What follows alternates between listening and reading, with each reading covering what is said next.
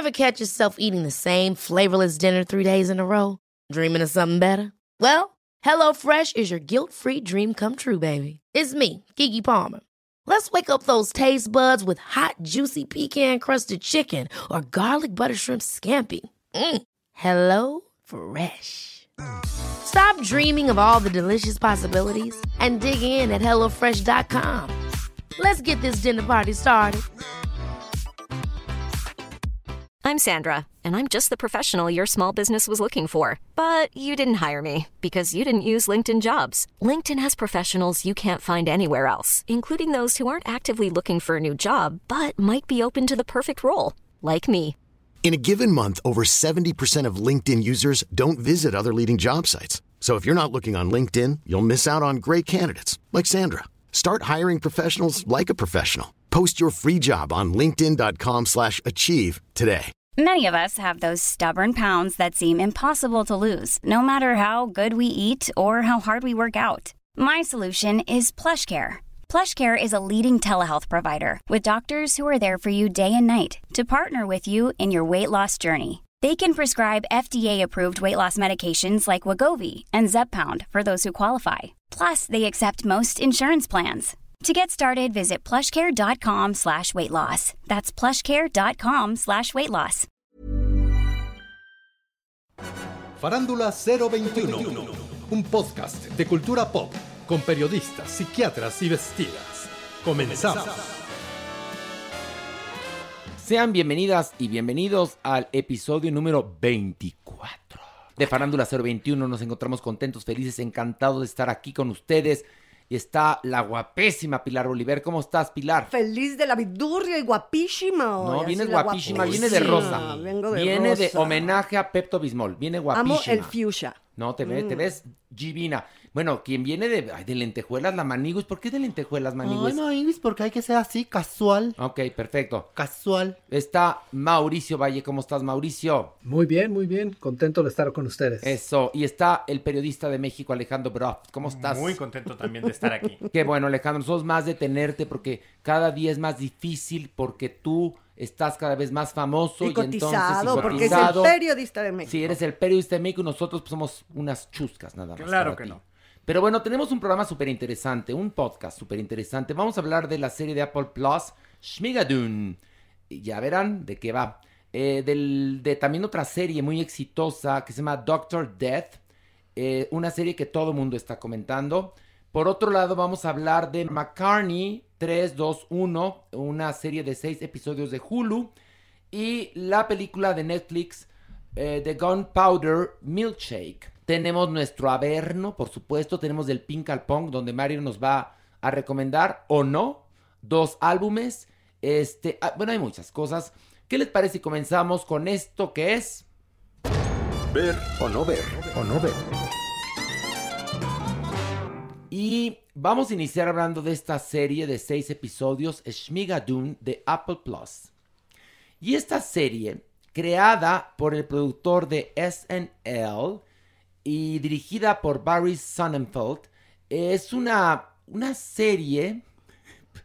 Miren, les voy a platicar la premisa. Son dos doctores, un, un doctor afroamericano y una doctora, que se conocen trabajando en el mismo hospital empiezan a salir y llevan tres años de relación y sobre todo ella se da cuenta que como que ya esa magia, esa química, eh, eso que tenía que pasar siempre no estaba ocurriendo. Que el amor acaba. Que el amor acaba, pero todavía no se han casado y ella tiene esperanzas. Entonces van a una especie de retiro espiritual en un bosque para tratar de encontrar o de reencontrar su amor. Y se pierden en el bosque, van caminando, cruzan un puente y llegan a un lugar llamado Schmigadoon, El que es una aldea, una aldea con toda la estética de los musicales de los 50, donde permanentemente viven en comedia musical. y obviamente eh, los productores de esta serie le dieron llamado a las grandes estrellas de este momento de la, de la comedia musical como Alan Cumming, como Kristen Chenoweth y otros más. También aparece en este reparto Jaime Camil, sí, damas y caballeros. Y bueno, esta es la premisa de Shmigadun. Pilar, ¿qué te pareció? Pues es que es contradictoria la sensación. Por un lado me gusta la premisa, me parece bastante padre, pero por otro lado soportar la comedia musical a cualquier provocación de verdad me pone un poco tensa, ¿no? Sé que se va a poner weirdo, se va a poner sofisticado, evidentemente la premisa de, de poner a los musicales como algo cursi, hueco y vacío es parte de que esto se va a transformar y a trastocar. Entonces me parece interesante, pero necesito ver más. Ah, hay otro dato interesante. Ellos intentan huir de ese pueblo, pero no pueden huir del pueblo. ¿Por qué? Pues porque resulta que hasta que en ellos surge el verdadero amor, pueden salir de ahí. Eso era importante decírselos. Mauricio, ¿qué te pareció? La verdad, me representa. Creo que lo que más disfruto de la serie, porque, como saben, a mí la comedia romántica, no me- eh, la comedia musical no me gusta No, mucho. ni la romántica tampoco te gusta. A fíjate. esa sí le gusta alguna. Pero- ¿sí? Ok. Sí, Eh, sí, sí. sí. Pero, pero, cuando me gusta, me gusta mucho. Y lo divertido de aquí es que es la comedia musical que detesto mucho, pero al personaje principal odiarla tanto y verlo a él sintiendo lo que siento yo cuando empiezan a cantar por cualquier cosa, hay un desahogo muy, muy simpático en mi persona que me ha hecho disfrutarla y por lo cual la voy a seguir viendo. Me parece que que es un gran reto hacer algo así. Me parece que la, la serie está espectacularmente dirigida y montada y vale mucho la pena verla porque todos tenemos esta sensación de que las odiamos y creo que lo que están haciendo aquí es ayudarnos a entenderlas.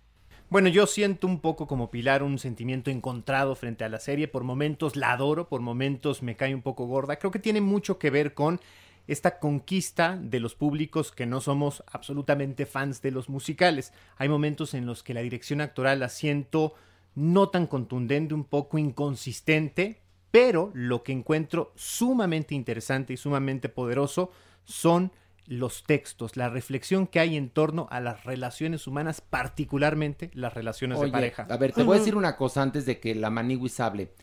Fíjate que de entrada creo que esta serie es para los que no les gusta la comedia musical. De entrada. A mí me gusta la comedia musical, pero yo la vi con mi hermano que odia la comedia musical y se picó tanto que vimos dos capítulos, que son los únicos que había. Y eso que tú eh, notas o que destacas como irregularidad de actuaciones, te platico por qué es. Porque los actores de Shmigadun, los que viven en Shmigadun, que todos cantan y bailan, están dirigidos como comedia musical. Sí, claro. Con esa frivolidad. Y los otros, los que llegan, están dirigidos en tono de serie cómica. Entonces es bien interesante todo lo que están haciendo. La verdad es que a mí me parece un hallazgo, pero Maniwis. Está sensacional, Maniwis, la amé, la amé. Por primera vez nos vamos a poder sentar juntos los que somos pro musicales y los anti musicales, Maniwis, porque provoca exactamente eso. Y estoy seguro que van a empezar a aparecer los demonios y ahí es donde se va a poner buenísimo. Sí, es un poco. ¿Se acuerdan de Once Upon a Time? Que esta, esta eh, serie se, se construía de los diversos eh, personajes de los cuentos clásicos y una mujer que tenía que resolver algo para poder salir de ahí, ¿no? ¿Te acuerdas? Era Sí, más o menos la premisa. Aquí esta pareja queda atrapada en el mundo de la comedia musical que es Shmigadun y hasta que no puedan cruzar el puente de regreso y poder regresar a la realidad, eso no va a acabar y para poder lograr eso, como dije hace un momento, tienen que pues encontrar el verdadero amor. Pero estoy de acuerdo contigo, Horacio, en los diferentes tonos actorales tienen que ser así. Sí. Es importantísimo porque Si si, no, no no, no, entienden. no, no, Sí. deja tú que no se entiendan, no funcionaría. No funciona. Porque estarían en mundos que de hecho, al estar en mundos diferentes, tienen que reaccionar de formas claro. diferentes. Eso lo entiendo. Por eso te digo que yo sí le voy a dar toda la oportunidad. Está fantástica. Pero sí también me desespera de repente y más este tipo de musical tipo No. Oklahoma, ¿no? Ya sabes, Pero como es el este te voy a estilo, Pilar, es homenaje a los, a los musicales de, los, clásicos. de 40, 40, 50, de Sí, cuenta. por esos precisamente son los que menos me gustan a mí también. Entonces, por eso me atrapa, me divierte. Yo te voy a decir una cosa. De entrada, el elenco es fantástico. Qué bien preparados están ellos y ellas. Que además yo creo que esto se hizo durante la pandemia y habrán tenido trabajo todos ellos que perdieron sus, sus, sus fuentes laborales porque los teatros cerraron. A mí me parece genial. Yo insisto, si un productor en México llega y ofrece esto a alguna televisora, lo mandan por sus chescos. y, y además lo produce el de, el de este, el, el- el productor de SNL. A mí me parece fantástica. Vamos a la votación. ¿Alguien quiere decir algo más acerca de Shmigadun? Yo les digo, véanla, pero ahorita vamos a votar porque el diablillo le Ya hizo orgasmea. cara. Le orgasmea. Mauricio, ¿ver o no ver? Por supuesto que ver. Pilar, Sí, sí, sí, ver. Alejandro. Sí, ver. Yo dije que me costaba momentos el seguir la serie, que encontraba momentos a favor y momentos en A ver, contra, pero ya que está. nos confesaste la semana pasada que lo tuyo, lo tuyo es lo gay, intenta verla con tu pareja Y van a ser empiernado. muy felices. bueno, me Y no te vas a dormir, ¿no? ¿Cómo que te va a mandar? Si le gusta re- remodelando la casa, ¿por qué no le va a gustar Clararira esto? que le va a gustar. Conozco, no le va a gustar. Ay, bueno, ya dale un Y que golpe a la en- ya. Entonces, entonces, ¿qué ven? Chuleando tu nave, ¿no? Sí. ¿qué ven? Re- no, remodelación extrema. Remodelación extrema, los hermanos con todos esos hasta alcanzan. Ven hasta penetración extrema. No, bueno, Alejandro, ¿ver o no ver? Sí, sí, ver. Ok, el Hay maniwis. clararira que ver. Y yo digo, yes, ver, por supuesto. Vamos a nuestra siguiente crítica. Y es Doctor Death, que es una serie de ocho episodios. Pilar Bolívar. Bueno, eh, nos cuenta la historia basada en la vida real de un prominente y brillante neurocirujano de Dallas que lleva una carrera impecable, pero de un momento a otro resulta que todos los pacientes que entran a su quirófano para ser operados de la columna vertebral salen mutilados o casi muertos. O, o muertos. Sí, por eso. Entonces, dos colegas médicos cirujanos también se proponen averiguar qué es lo que está sucediendo y detenerlo para que no siga sus asesinas prácticas médicas. Pero entonces es toda una trama muy, muy interesante. Mauricio, ¿qué te pareció? Brutal, ¿eh? Me parece que Joshua Jackson era alguien que todos estábamos esperando encontrar en una serie eh, que realmente le hiciera honor a su trabajo. Creo que lo hace muy bien. El ensamble está padre. En, en verdad es una muy buena serie y es dinámica, es ágil. No se va a ir a más, entonces vale mucho la pena verla y es tiempo bien gastado. Sí, sí. Pilar, a ver, tu opinión. No, no puedo dejar de verla. Me atrapó desde el instante uno las actuaciones. Es como si estuvieras viendo ahora sí algo de terror. Esto sí me puso la carne así de gallina. Estaba yo aterrada, pero sí me atrapó. Las actuaciones fantásticas. Tiene una velocidad muy, muy interesante. El ritmo. Yo la... Bueno, no, todavía no. Pero no, no, no, a ver, a ver, Pilar, tú ya spoilereando. La reina del ¿Qué spoiler. dije de spoiler? Ibas a decir, yo sí la vería. No, la... re- ya. ¿Qué es eso? Ya estás como la maniwis. La. Ya, entre No, es que falta, que viene co- acuérdate que siempre, siempre es el veredicto Por final eso, y me iba a adelantar, pero estaba muy emocionada. Acuérdate que siempre- cuando me gana la emoción, Ya sé, pero estás callando a tus pobres compañeros que quieren hablar. Alejandro, ¿qué te pareció? Es gloriosa, de verdad es extraordinaria, es muy profunda, de verdad esto que, que- que relata Pilar, el nervio que te provoca pensar que tú pudieras caer en las manos de un médico, estar enfrentando el dolor de esa manera, como de verdad los actores logran pues ver el dolor de espalda, de piernas, no poderse mover y de repente confiar ciegamente en alguien que con esa desfachatez y con esa eh, ar- con ese arrojo te dice ser el futuro, el mejor médico del mundo y termina siendo más allá de un charlatán. Miren, es poderosísima. Imagínense que ustedes tienen mal la columna vertebral, que tienen dolores, que no pueden caminar y les recomiendan una rockstar, que es este médico, que, bueno, verdaderamente es encantador, es como una especie de niño bien, que supuestamente salió de una buena universidad, etcétera, ¿no? Entonces, pues la gente empieza a confiar en él, que, además lo, lo que es interesante es que vas viendo los capítulos y no te cuentan todo en el, en el primer no, capítulo, no, no. vas, ahora sí que sacando tus conclusiones de los personajes tan complejos que, que- que son parte de esta historia real, que sí ocurrió. Y este hombre los acaba dejando a estos pacientes que van esperanzados de que este rockstar los va a operar y acaban cuadraplégicos o muertos o con muerte cerebral. Miren, a mí me recuerda tanto a López Gatel. ¿Hace cuenta es López Gatel? Pues sí. que, que lo consideran un crack y que no saben ni, ni- cuántas vacunas se han puesto, que dónde quedaron las vacunas. Hace cuenta es como López Gatel. O- a ver, Alejandro, ¿por qué esa cara de, No, de- no, no. de defini- viuda de Puebla? No, ¿Ah? definitivamente. Pues bueno, es esta personalidad de un doctor que logra encantar. Pues López aprove- Gatel. Sí, por eso. ¿No, y pa- que no pasó con López Gatel al principio que todo el mundo lo adoraba? Sí, claro. Y, Y que nos fuimos dando cuenta, pues, que no operaba correctamente. Que si mariachis, que si flores, que si lo que fuera. Eso. Cuando lo que necesitas de un médico es resultados y sobre todo salud. Curar Sí, a la gente. Pero precisamente lo que está mencionando Maniguis, cuando tú vas a un médico, vas con toda la esperanza y entregas toda tu fe en las manos de ese profesional.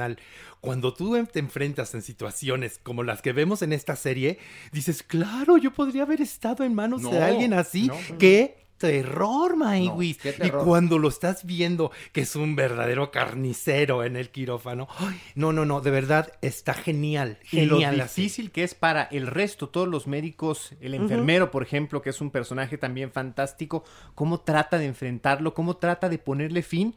Y bueno, otra vez, esta personalidad de no te metas en lo que no te importa, hasta aquí no hay forma de parar un entramado. Y de un aparato, el aparato El médico aparato también, ¿eh? que eso claro. es muy interesante. ¿Cómo es posible que interesante. llegue hasta ahí? Bueno, vamos al veredicto. Mauricio, ¿ver o no ver?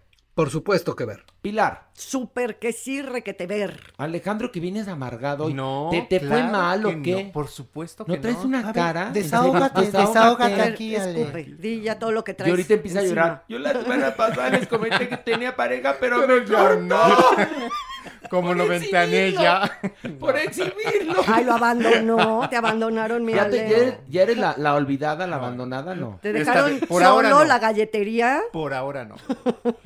Me dejaron sola en la galletería. Buen título para telenovela. Entonces, Pilar dijo ver, Mauricio dijo ver, Alejandro, que viene de Jetita, ¿qué? Ver también. Ver, ok. Eh, Maniwis. Ay, clararira que ver, Maniguis. Ok, yo digo ver y vamos ahora a analizar eh, una película eh, que se llama Gunpowder Milkshake, que es de Netflix. Eh, Mauricio, cuéntanos de qué va esta película. Bueno, la película comienza con la relación de una niña siempre a la espera de su madre, esta madre que siempre le queda mal, que siempre está tarde, y cuando la encuentra en medio de una balacera, eh, la niña es abandonada y dejada a los cuidados de, de un hombre, que poco a poco vamos a descubrir su peso en la historia. Y esta niña, debido a este abandono, se acaba convirtiendo, al igual que su madre, en una asesina profesional. Y bueno, es un mundo. eh, eh, sí, es- es un. ah, está bien, es un mundo muy Kill Bill. La verdad me parece una película que se pierde en su búsqueda estética. Creo que, que hay tal obsesión por cómo se tiene que ver que el mismo director no se está dando cuenta de todas las cosas que no funcionan dentro de su historia y dentro de los actores y dentro de su ritmo y dentro de tantas cosas. La película acaba fallando y creo que una de las cosas que también la hace fallar mucho es que está llena de referencias a un cine muy actual. Entonces estás viendo una película que tiene muchas ganas de ser Kill Bill, pero que también tiene ganas de ser Kingsman, pero también tiene su onda Harry Potter, pero también el mundo de Tatiana y es como medio cansada. Entonces la película nunca acaba de despegar y, y su ritmo es fallido, su historia es pretenciosa y no me gustó mucho como podrán ver. No, pe- pero creo que yo coincido contigo porque creo que esta película, en primer lugar, surge del cine negro, porque pretende ser cine negro. Nada más que me lo iluminan de rosa, de mentita y de peach. Pero la película no va a ningún lado. Yo digo, ¿como para qué la hicieron? Es de hueva. Pilar, ¿qué te pareció? La odié, la odié, no pude con ella. Y también esta apología a, la violencia extrema de que las mujeres tienen todo el derecho por ser mujeres ya de matar todo lo que haya de hombres alrededor, independientemente si son buenos o malos. Creo que uno de los mandamientos de la ley de Dios que a mí sí me cuadra es no matarás. Esta apología fresa, ¿no? Por eso así como malteada de fresa y chocolate, me parece incluso irritante. Odié las personalidades de todas las mujeres en esta película. Es más, me, me indignó. Sí, muy, muy desafortunado. Un esfuerzo más por hacer uno de estos productos eh, de mix retrofuturista, de los peores que hemos visto. La estética de verdad, pues bueno, se ve que quieren apostar por ella, que quieren eh, profundizar en estas eh, eh, referencias al pasado, pero también con la actualidad. Es fatal el, el resultado y son 50 minutos de película y no ha empezado. Tú dices, ¿en qué momento vas a sentir que finalmente esta mujer te va a decir hacia dónde va, qué es lo que realmente persigue? Mm, pues pelea, pelea y pelea y no pasa nada. Ay, no, no, no, Maniwis, no, no, no. Esta entra en la categoría de reembolsame Netflix. Sí, sí, Sí, por favor. No, No, no, no, esta es- ya sabes que más que reembolsame Netflix es Netflix, chinga tu puta madre. En serio. No, no, no, la verdad es que no, en ningún momento me atrapó. Para mala suerte de la película, habíamos visto la semana pasada de Black Widow, que entonces, sin querer, la comparas, ¿no? Si se trata de moquetes, si se trata de acción y de mujeres fregonas, no, no, no, Maniwis, esta no. Gracias, con permiso, no. Ya ven, se los dije, no, no es cierto. Vamos al veredicto. ¿Ver o no ver? Mauricio, ¿ver o no ver? No, no ver. Pilar, No, no ver, qué flojera. Alejandro, Ni remotamente. Manigui. Clararira que no. Ok, yo digo no ver. Y ahora, damas y caballeros, vamos a analizar una serie documental. Se llama McCartney 321, es de Hulu. Mauricio, cuéntanos de qué va. Es, una, es un trabajo muy sencillo y creo que habla, básicamente es una entrevista entre Rick Rubin y Paul McCartney, donde Paul McCartney le va contando su proceso creativo y su vida con los Beatles, pero también su, su vida personal y su vida laboral este, como, como artista solo. Ahora, tengo un problema grave con este documental, que creo que confirma mucho de lo que siempre se ha dicho de él en la, en la historia de los Beatles. Y a lo que me refiero es que él era el del dinero y él era el que veía por el dinero. Y siento que este documental nace en chinga para ganar algo para, para él mismo y no que todo se vaya hacia el documental que Peter Jackson va a estrenar este año sobre los Beatles que tiene todo el material de archivo que nunca hemos visto de los Beatles. Es un proyecto demasiado importante que Peter Jackson lleva editando años, que va a salir con Disney, que todo el mundo está esperando, y siento que no tiene tanto que decir, a pesar de que él es uno de ellos, pero siento que lo hizo nada más para agarrar una lanita antes de que saliera el otro, porque porque siento que no había tanto que decir aparte de lo que se de lo que se está trabajando allá. Esa es mi percepción de este documental que no me parece tan interesante en un momento donde mucho se está haciendo para la música en el mundo de los documentales. A mí, a mí la verdad no me molestó tanto, me gustó, me mantuvo bastante entretenida. Me gusta cómo está filmado, ¿no? E- e- Este blanco y negro es muy potente, las cámaras de repente que van a los aparatos, ¿no? A las consolas de música, los rostros. Ese, ese lenguaje, ¿no? De- fílmico, cinematográfico, me gustó. Y pues sí, siempre oír a este hombre, ¿verdad? Te lleva a entender y a saber cosas, pues que no manejamos 100% todos los datos. Me gusta. Mm, Sí, sí, sí. No, no te veo, no te escucho emocionada. Sí me gusta, pero... Sí, o sea, no es lo máximo que he visto, pero creo que tiene sus valores de producción. Ay, bueno, valores de producción. ¡Muy bonita! A ver, bro, ándale, aunque también vengas lo encabronado No, hoy. no, no. Yo también lo disfruté mucho. No es desde luego. No, pues si el- Pilar no lo disfrutó. No, ella dice que también Ah, la pasó bien. ah, no bien. es efectivamente este documental que va a cambiar la manera de contar historias eh, documentales de investigaciones periodísticas, Sí. pero es muy honesta. Esta entrevista me parece muy afortunada. Creo que también estos momentos en donde la cámara está lejos, pareces tú que estás ahí viendo como espectador un poco lejano. Confirma sí la personalidad de él, pero ves a un hombre con una memoria muy clara, con esta capacidad de repente de aceptar su soberbia, reconocer también en los momentos en los que falló, y un hombre también con muchas, con muchas eh, virtudes y muchos talentos. De repente cuando empieza a seguirle con la guitarra al ritmo de las canciones y a tararear o a cantar, es genial, es fantástico. Maniguis, yo reconozco que el señor es una joya, que es un gran genio y una figura importantísima en el mundo musical, Maniguis. Pero... Pero para serte sincero, Maniguis, Pero... yo me hubiera echado dos episodios y hasta ahí. Porque seis episodios, la verdad es que se me hizo muy largo. Te soy honesto, Maniguis. Te soy honesto, sí es muy interesante que eh, quitan los instrumentos, dividen las voces y, y cada uno te va explicando. Ok, sí. Pero cuando después del sexto episodio siguen haciendo lo mismo, dices, ay no, yo me lo hubiera aventado en dos. Yo pensé en un momento dado que iban a sacar el ayahuasca. ¿No? Porque con, con mi, con mi Rick Robin, ¿no? O. Rick Rubin, como le quieran decir. Yo dije, va a sacar el peyote Sí, o- el- o, va a sacar al sapo cancionero, esto, ¿no? Es como chamán, ¿no? Es como chamanesco. Y, y mi Paul McCartney yo adoro que trae el mismo look de los 70s. Mm. No trae el de los 60, 50, no. Se quedó en 70s con ese look como de rayita en medio, ya sabes, así como de... Voladito. de- no, como tipo David Cassidy, entre el pre, pre-farrita, en pre-farrita, ¿no? Eh, y la verdad es que sí, me parece interesante, pero... Pero la verdad es que de las recomendaciones de esta semana, la peor es la película de Netflix. Que por favor no la vean la de Gunpowder Milkshake. Pero después vendría en la lista de abajo para arriba esta de Paul McCartney. Yo adoré Shmigadun y Doctor Death. Pero bueno, es muy mi opinión y muy mi problema. Vamos a eh, el voto o no voto. No, no es cierto. Mauricio, ¿ver o no ver?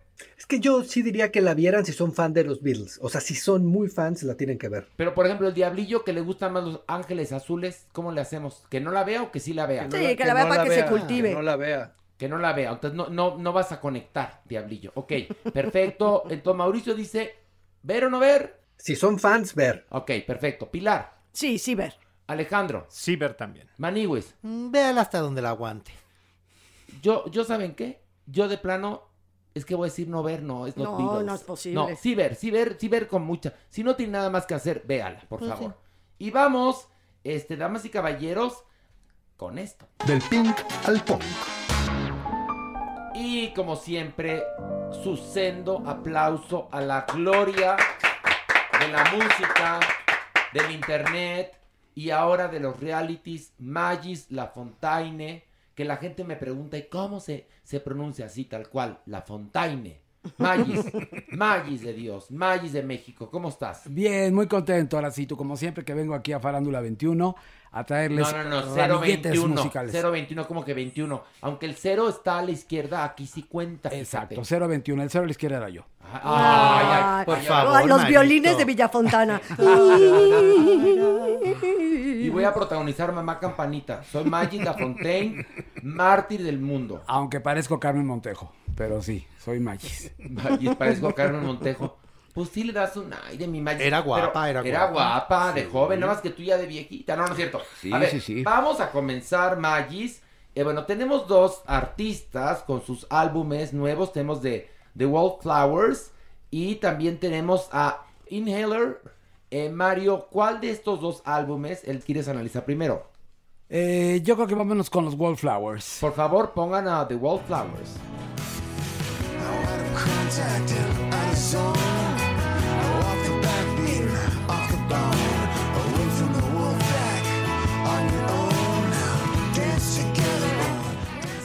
Este séptimo álbum del cantautor y multiinstrumentista Jacob Dylan, que es hijo evidentemente de Bob Dylan, eh, fue muy reconocido con su banda noventera Los Wallflowers, que hoy en día es un proyecto de un- una sola persona, que es este, que es Jacob. Eh, este disco eh, se tardó casi una década en producir, regresa después de 12 años con una interesante y madura propuesta de folk rock. Recordemos que su éxito mayor fue en el 96 ganando dos premios Grammy por One Headlight. Exit Wounds son 10 tracks llenos de emoción, soft rock, el rock sureño más simple, bello y puro. Hay canciones como Roots and Wings, Move the River, Maybe Your Heart's Not Into It Anymore y Darling How Alone, entre otros. Lo que me hace más feliz es que Jacob no te recuerda para nada a su papá, por suerte. Esto es algo muy bonito porque hasta Bruce Springsteen sale a relucir antes de que saliera Bob Dylan. El álbum es hermoso y poderoso, para mí es absolutamente recomendable. Mauricio. Sí, para mí también. ¿Sabes qué? En los 90 me gusta mucho porque a pesar de que estaba más de moda este tipo de música, era un sonido muy especial y muy personal, porque estaba Pearl Jam, estaba Huri, estaban pasando esas cosas. Y, y lo que más admiro de él es que nunca se ha dejado ir al mundo de la música produciendo muchísimo, tiene muy pocos discos y todos son muy personales y está en una zona de algo que se ve que auténticamente le gusta a él porque no está apuntando hacia nada de moda, está haciendo su música y se siente muy cómodo haciendo siempre lo mismo y es una voz auténtica y personal y es eso lo que dice Marito, o sea, se ve que si algo entendió de su padre es que lo más importante es ser uno mismo y está haciendo lo que hace cuando quiere hacerlo y, me gusta mucho el disco. Pilar. Me gusta, me gusta mucho el, el, rock country, cuando tiene este aire campirano, honesto, porque creo que es lo que sucede con este disco. Este cantante es muy, muy honesto. Es como si estuvieras en un bar, ya sabes, en Arizona y oyendo a un grupo local. Entonces creo que, que no se traiciona y eso es muy agradable. Y su voz me chifla porque es como entre baja, roncosa, pero muy me gusta este hombre. ¿Qué Sin le voy a el hacer? borrego de su papá. Sin el borrego de Pero su es que el papá. ya no canta nada. Nunca cantó, siempre No, fue un muy joven. macro. No, pero, pero de- después de, de- de- de varios este, eh, problemas que tuvo de salud, ya canta, ya está muy mayor. Sí, claro, el año hace unos años sacó un disco de Santa Claus. con No, pero, pero este, este, este señor es muy talentoso y la verdad es que escuchen el disco. Como diría mi Mario Lafontaine, dense la oportunidad. Y bueno, ahora vamos al segundo análisis. Ahora vamos con el álbum de Inhaler y se llama It Won't Always Be Like This. Por favor.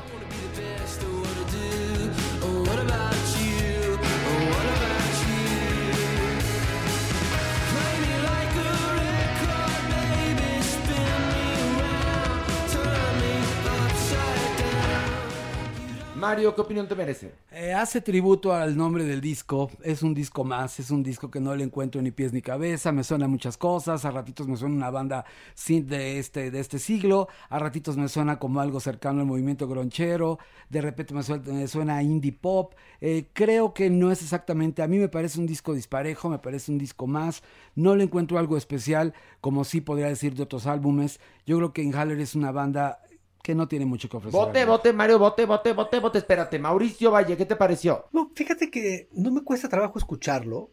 eh, y tiene esta cosa que podría ser cualquiera, es como un producto prefabricado. Lo que me parece interesante es que es primer lugar en UK. Entonces, sí hay algo que está conectando con los jóvenes, pero estoy totalmente de acuerdo en que no hay nada personal. Lo escuchas y parece ser que es un disco que ya conocías. Ni siquiera el, eh, el hit hace una diferencia de lo demás. O sea, no tiene algo, no tiene un sonido especial que te haga recordarlo. Pero eh, es interesante que está funcionando tanto. No entiendo qué es, honestamente. Me da exactamente lo mismo este disco, si así se llaman Inhaler, Haller, Halley, o sea, no, no me importaron, no, no jalaron mi atención para nada, podría ser cualquier banda de las que hemos oído, incluso pues las bandas irlandesas por lo general tienen mucha sofisticación y son muy interesantes, estos chicos de- sé que son muy jóvenes, muy muy jovencitos, y no creo que todavía tengan un sello y no sé para cuándo lo vayan a tener, me dio lo mismo el disco. Que sí tiene la voz del papá. O sea, sí se siente la, la presencia de. Sí se siente la voz de Bono ahí. Pues sí, pero también sabes por qué es porque Andy Partridge está, porque tienen de productor Steve Lillywhite y a otros que trabajaban con el YouTube de aquel entonces. Entonces, esa es la parte terrible, que suene a- al YouTube de Boy, al de October. Eso me parece absolutamente oportunista y más con Zambono, que es este verdaderamente el, el santo grial del, del rock. Eh, creo que el disco eh, tendría que ser mucho más. Si hablamos del hijo de Dylan y el hijo de Dylan ni siquiera se acerca a Dylan, el de Bono con este disco, eh, híjole, a mí me parece que es una copia al carbón de lo que hacía YouTube en sus primeros tres discos. Pero a ver, hay una cosa que aquí eh, es interesante lo que dice Mauricio y que creo que con eso yo también me voy a quedar.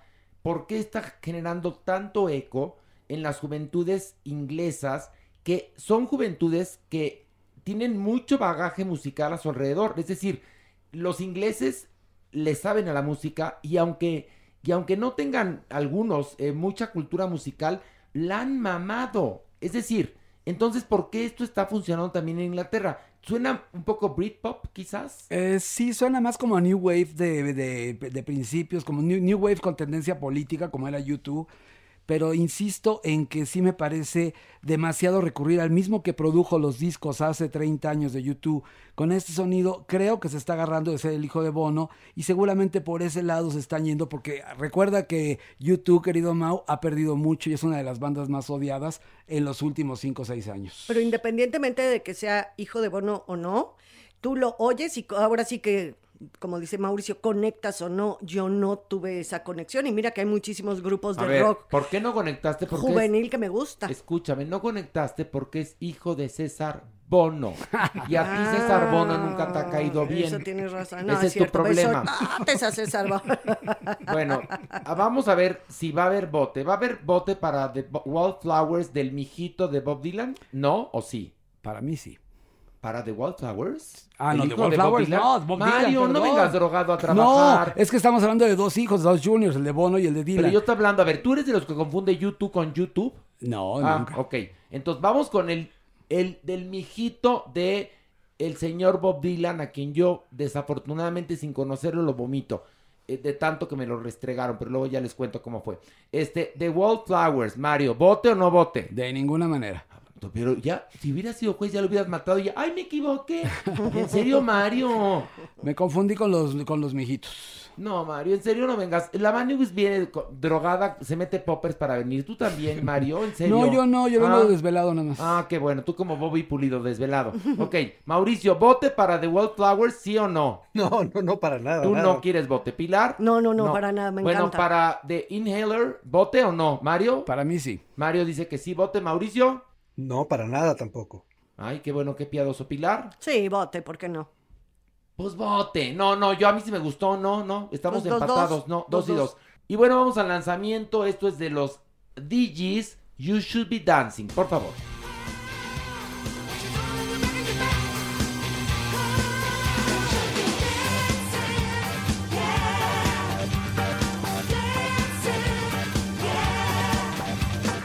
A ver, Mario, explícame. ¿Los DJs qué son? ¿Los hijos de los BGs o qué son? Es un alter ego de los Foo Fighters que hicieron, eh, van a hacer un disco, a punto de salir un disco que incluye cinco temas de los Gees y el otro lado trae canciones de su último disco en vivo.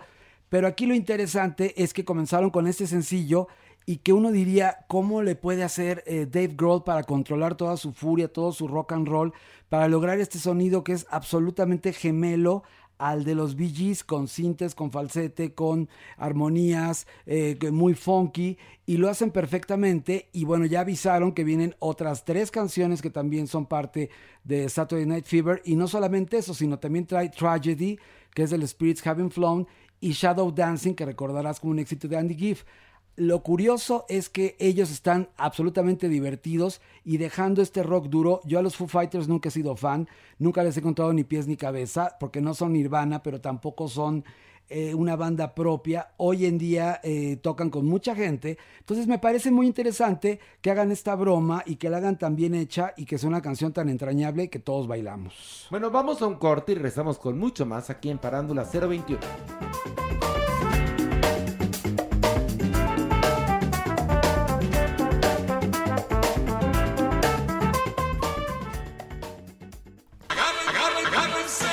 El haber. unos a otros conmigo.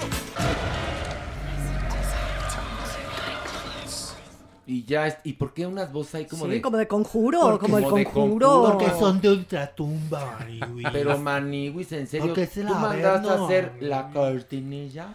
De terror. Hacer la cortinilla. ¿Tú mandaste a hacer la cortinilla Diga o que, no? ten- que tenga un toque terrorífico, por favor, mi cortinilla. Bueno, estamos aquí, Pilar Bolívar, eh, el periodista Alejandro Groff. ¿Cómo estás, Alejandro? Bien. ¿Listo para entrar al Averno? Listo para bajar. Y está Maniwis, que es quien lleva la voz cantante en el Yo Averno. soy su guía, sigan por favor la banderita, Ok, por acá, por acá. entonces a la de una, a la de dos y a la de tres, bajamos. ¡Vámonos! Unos a Ay, me gusta la bajada porque me pasa como en los juegos que te, te sube el estómago como a la garganta cuando bajamos al Averno. Sí. ¿Y dónde está la do- ¿Dónde está la Acuérdate de Acapulco, de aquellas noches, María bonita, María. Del alma. Muy bien. ¿Quién compuso esta canción, Diablillo? Agustín Lara. ¿Y por qué la compuso, Diablillo? Para reconciliarse con usted, ¿no? ¿O qué? Es que le estoy dando clases de historia. De su vida, doña. Exacto, de historia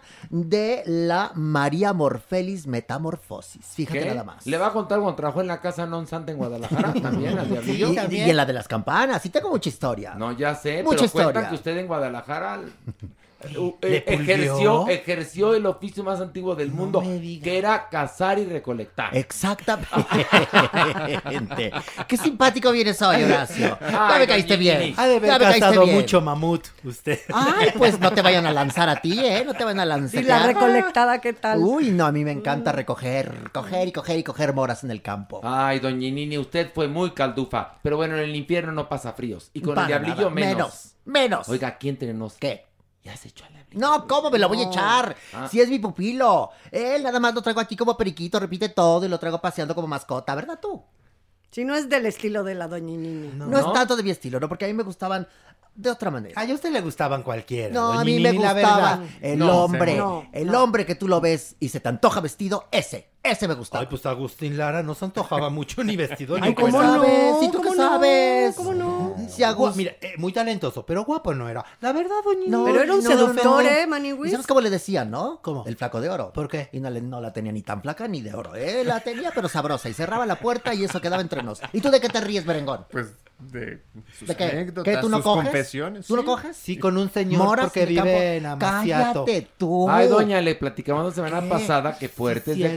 Declaraciones de Alejandro Brock Pero- que nos dejó helados. Pero vive en Amaciato. ¿No estás casada? Se lo dijimos. Tu persona. No, a ver, no está casado Do. y anda con hombre. Por eso yo dije, no está casada esta persona. Ah, muy Sí, bien, esta sí, sí. persona Ahora- no está casada. Ahora, ¿quién sabe, eh? ¿Quién ¿Qué? sabe cómo va actualmente? Porque hoy llegó muy rarito. Llegó muy enojado. Yo creo que tuvo Yo un creo conflicto que voy a decir el nombre de la pareja. Omar Ay. Ay. se enojó porque Por- él no es figura pública y Alejandro lo evidenció. No, y bueno, y ya con esto, peor que va a pensar Bueno, la mamá, la abuelita. Alejandro, ¿Se van a casar o no? eh, no, ven, le voy a explicar. Yo no voy a contestar por él. Oye, pero a ver. No le ¿cómo- pregunté a... no, pero tú, ¿por qué vas a contestar, Horacio, si le pregunté a Alejandro? Horacio. Le dije, ¿se van a casar o no? Como el leguleyo de nosotros, el abogado del diablo. A ver, No, a ver, es que yo estoy explicando que Alejandro llegó muy atribulado aquí a grabar el podcast. Venía como de jeta. No. Tenía como, como, como un chino en la cabeza muy raro. Sí, Y, y luego se y una mano equivocaba, marcada en la mejilla. Y luego como que se equivocaba y le lo corregíamos y se emputaba. ¿no? Es muy raro. Ay, que por cierto, el otro día pero- un señor, espérate, un señor me mandó un mensaje homófobo diciéndome que no dijera tantas vulgaridades en el podcast que porque su mamá y sus hijas lo oían. Pero, pero lo más genial es que me, me atacó, ¿no? Entonces, obviamente, pues le contesté, pero nada más quería decirle aquí en el podcast a ese señor que, que pues le molesta que digamos malas palabras aquí en el podcast, que chinga su madre. Nada más. Además, cámbiale, hay tanta variedad. Ponte a Barney, ponte a algo No, así pero familiar. no adoras, me ¿no? ofende, me ofende. Por favor. Me dice, puto. ¿A poco? Sí, Ay, puto, mira. puto, puto, este, bajan las groserías que mi mamá y mis hijas oyen en el podcast. Ah, No, bueno, fíjate pues tú. va, especimen. Entonces, pues, adorado, ¿no? Entonces, este, nada más le contesto chinga tu madre. A esto ¿Qué? solo hay, mira, fíjate una cosa. Al mal tiempo, Buena, Buena cara. cara. a la mala cara, un buen palo. Exactamente. A ti, merengón, eso es para ti. Ah, Gracias. Pero Qué ya cambió de tema. Bueno, el asunto es que este llegó en, emputado merengón hoy y, y lo digo en- en- con este francés tan bonito porque Precioso, lo hablas divino, por verdad que lo hablo precioso, ni Molière, ni No, Molière, no, doña bueno, ni Y en la calle, en la, Guam- en la Rue Payet, escuché un lenguaje como el tuyo. ¿Verdad que precioso? Bueno, pero le divino. quería mentar la madre a este señor. que no nos, un favor, y le puse, no nos escuche. Pues sí. Por favor. No, no somos para usted. Punto. Cámbiele. Ni para los oídos casos de su suegra, No. ni de sus hijas, que habría que hablarles de lo horrible que es la homofobia. Nada más. Pare de sufrir y cámbiele. Pare de sufrir, Pero, exactamente. con- pero ni cámbiale, porque aquí tienes que escogerlo, es tu voluntad, ¿no? Llegar a nuestro podcast. No es que lo, no es que esté en el radio sonando y lo escuchaste por casualidad. O sea, él tiene la voluntad de escucharlo. Pero tú me adoras que pide que no digamos malas palabras diciéndome puto. Bueno. Pre- Precisamente es la contradicción moral. mayor. O sea, entonces es adorado. Pues, oh, entonces, por Dios. pues que chinga su madre, nada más, no hay otra cosa más que decirle y me vale. Pues sí, Yo señora, porque usted lo tuvo. A ese público no lo, no lo respeto, a ese tipo de público. Tú punto. muy bien. Pues ya ni modo. Yo te doy permiso. yo. Muy bien. Bueno, vamos a bajar. Ya, Sí, vamos a bajar. Una, dos, tres, Muy bien. vámonos. Venga. Agárrense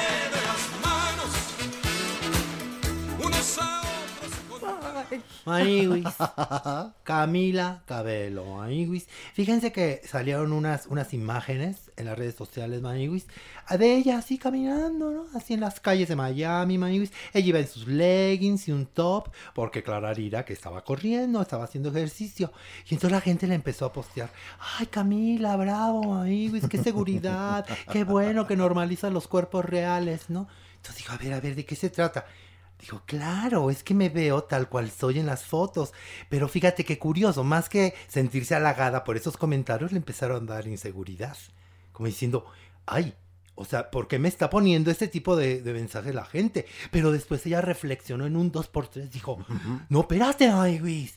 Siéntete orgullosa de ti mismo, Camila. En serio, siéntete orgullosa. Así es tu cuerpo. Este cuerpo que tienes te ha permitido hacer todo lo que has necesitado y te ha llevado hasta la cumbre del éxito, Camila. ¿Y qué? Si eres una mujer real y las mujeres reales son así, con curvas, con celulitis, con estrías y grasa. Pero sí, es que, a ver, Camila, cosa, sí. le empezaron a ofender, ¿no? No, no, no, no. Es que ese es el rollo. Hubo No, gente de que le empezó a ofender, sí, perdóname que te lo diga. Tanto que, a ver, tanto que salió a decir, me acepto como soy. Así Sí, tal Pero cual. hubo unos que la aplaudieron y otros la No atacaron. muchos. Como está el mundo, ¿no? Como está el Actualmente mundo. dividido. Que la llamaron Sí. gorda, Sí. dejada, y entonces ella tuvo que salir. Pandrosa, Exacto. chancluda. Yo Pues- estoy haciendo ejercicio, no estoy en un espectáculo, yo hago ejercicio como me sienta cómoda y... No, y Eso. dijo, y dijo, engordé por la pandemia. Sí. Pues sí. Y, Y hay una cosa, y después de correr, estaba con su novio Shawn Méndez y se echaron un licuado. E hicieron bien. Oye, si a Curvy, a Curvy Selma, que es una maravilla de Una persona. belleza, además. Bueno, la atacan en las redes por, por, eh, por tener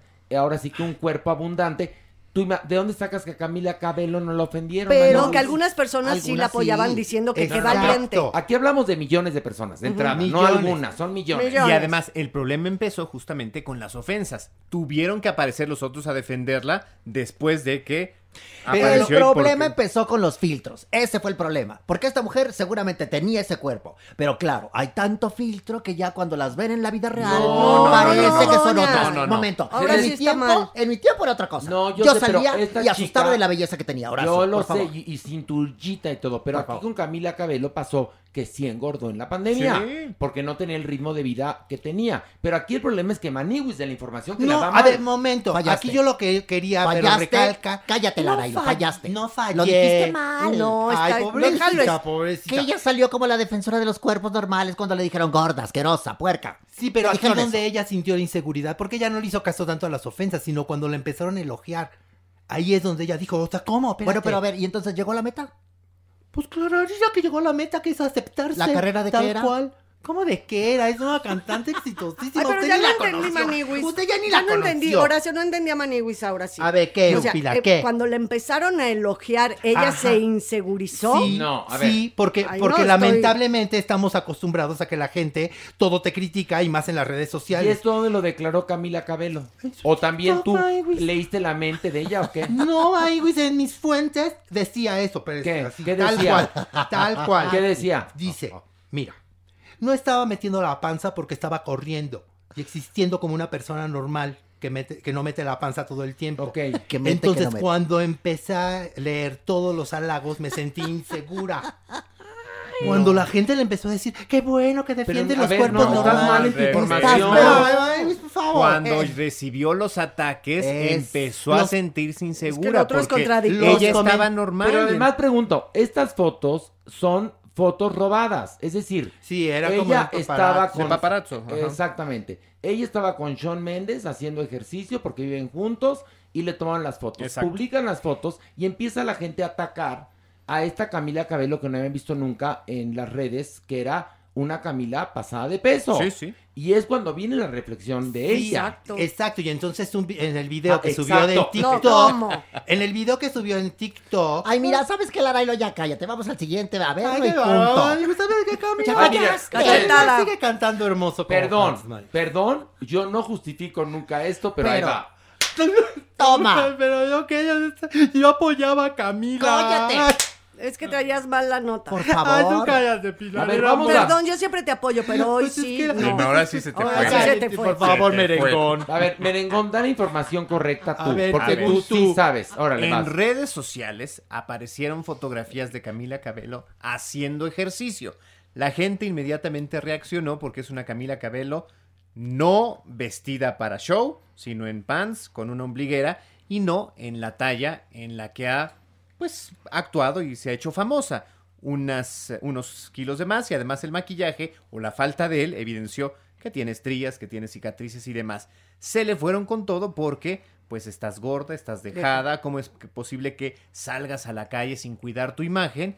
Vino también la horda de fans a defenderla y ahí ella cayó en cuenta que, pues bueno, que está sometida a una presión y que no va a caer en esos juegos porque se siente orgullosa de quién es, de lo que ha logrado con ese cuerpo que hoy no está en la mejor figura, pero que finalmente Bravo. es la que le consiguió. Bravo. Sí, Bravo. sí, ahora sí entendí. Bravo. Bueno, esto lo hicimos como un ejercicio Muy para bien. que vieran la diferencia entre un periodista y una chusca. ya entendieron la diferencia entre Joaquín López Dóriga y Alex Caffi. Ok. Ay, pues, o no, no. Joaquín No, te- López Dóriga y Shanique Berman. ¿Ya entendieron? No te Bueno, pases, Horacio, al, menos, al menos es rubia la Shanique. Ok, ya entendieron menos. la diferencia, Ay, ¿ok? Entre Ay, Dani. traer la información y ser una chusca que va leyendo los encabezados. Pero mira, ¿Qué? vamos a darle otra oportunidad. Sí. Otra Venga, oportunidad. otra nota. Otra. Bajemos, bajemos, Bajemos su una. nivel. Ok, uno más, vamos. Venga. Agárrense de las manos,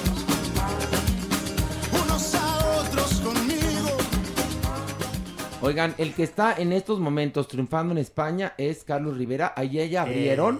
Ya abrieron. Obviamente no se pueden llenar los, los lugares, pero cabe bastante gente porque creo que pues, les permite como un 70%. Infiero. Dependiendo si es al aire libre o no. Pero bueno, ya hay lugares ya en toda España donde hay conciertos de Carlos Rivera y está triunfando. Se los aviso porque va a mandar chocolates. Ay, pero nada Ya más aquí. ¿Qué tanto No, chocolate manda? Pues, Pues, porque... porque... le gusta mandar chocolates. Nada Y más va a mandar aquí. chocolates españoles. No, Y- y- me preguntó que si tú comías chocolates. le dije que, Que no, no. Que no. que porque eres alérgica, Que me mande una fabada. Pues porque pero- está en España. Pero no Ay, estás viendo, no estás eres, viendo ¿eh? tu cuerpo, niña. No Ay, te bueno, ayudas. Usted, usted no entendió, ¿verdad? La No nota anterior de. Camila Cabello. A ver, ¿cómo quieres que te manden fabada? ¿En un tope? ¿O No. cómo? ¿Congelada? No, Está- no, al alto al vacío. alto vacío, Al alto claro. vacío A ver, existe. A ver, a ver. Mira, ¿Qué es una fabada? Ah, arráncate. fabada, es así como hace cuenta, como ¿Qué es? un caldo tlalpeño. Ay, no, claro pero que no. más espeso.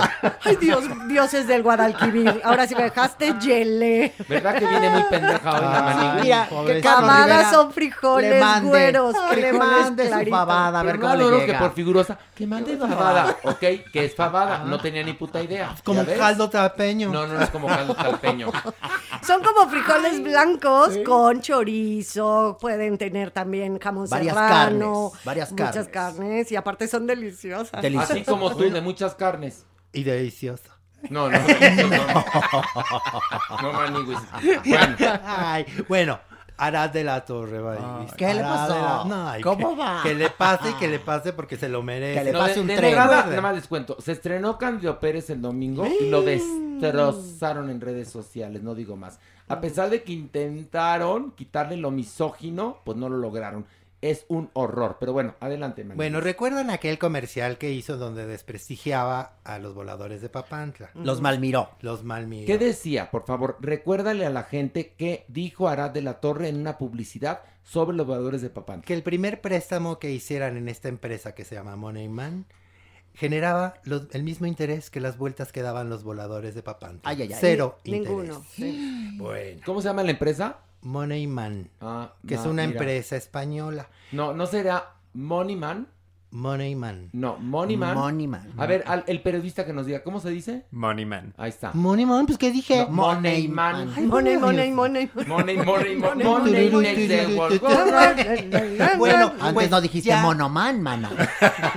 O Monomando. No, bueno, qué Bueno, bárbaro. mando. Bueno, pues ya lo demandaron Maniguis. Qué bueno. A él y a la empresa esta española, Maniguis. ¿Qué cuál es? Por denigrar Moneyman.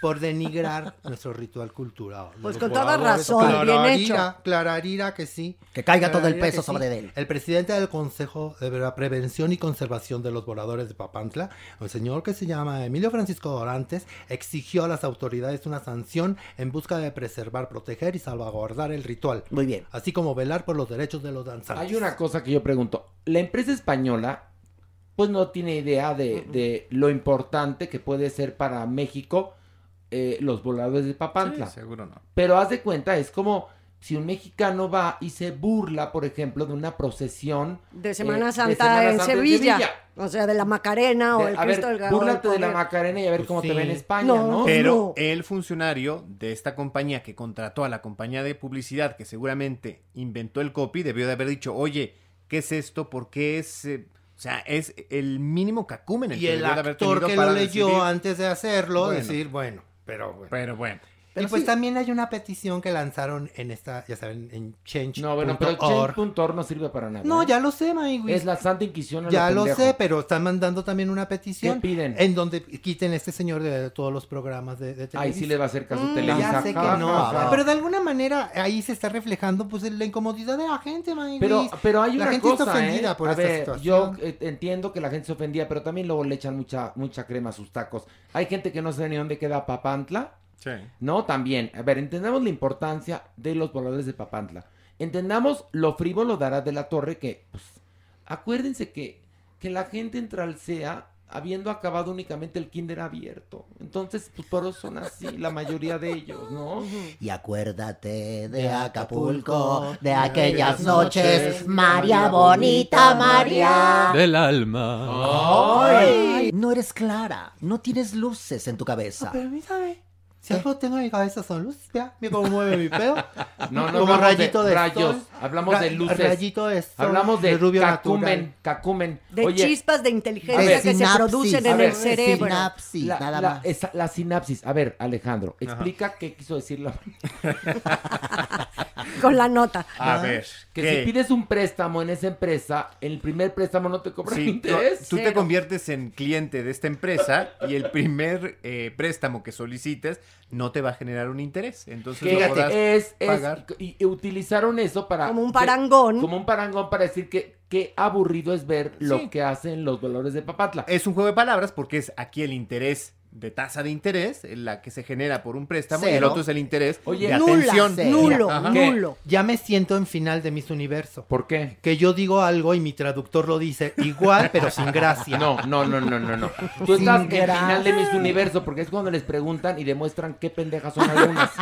Por eso estás tú en final de Miss Universo. Estás demostrando qué pendeja vienes hoy. No, si tú y, y- y la otra, ¿eh?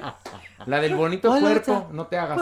No, la del cuerpo. La del cuerpo también venía muy tonta. Pero bueno, este. Lleva dos strikes. Llevas dos. Ay, pero pues- entonces, Ara de la Torre, ¿sabes qué pasa con Ara de la Torre?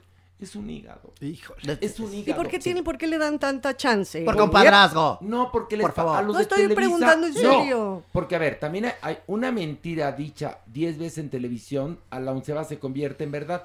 Y si ellos creen, ¿no ves que en Televisa se entregan sus propios premios? Y dicen lo mejor de la televisión de paga. Y gana, ganan netas divinas, dices, pues que no estaba Pero a ver, una, un- a ¿No? ver, vamos, a ¿Cómo hacer, vamos a hacer una disertación. Yo A soy ver. productora de Televisa Sí. y contrato a Arat. Sí. Sí. Y es un fracaso el programa. Y el siguiente otra vez vuelvo a contratar a Arat y sigue bastante mal el rating, bastante malo.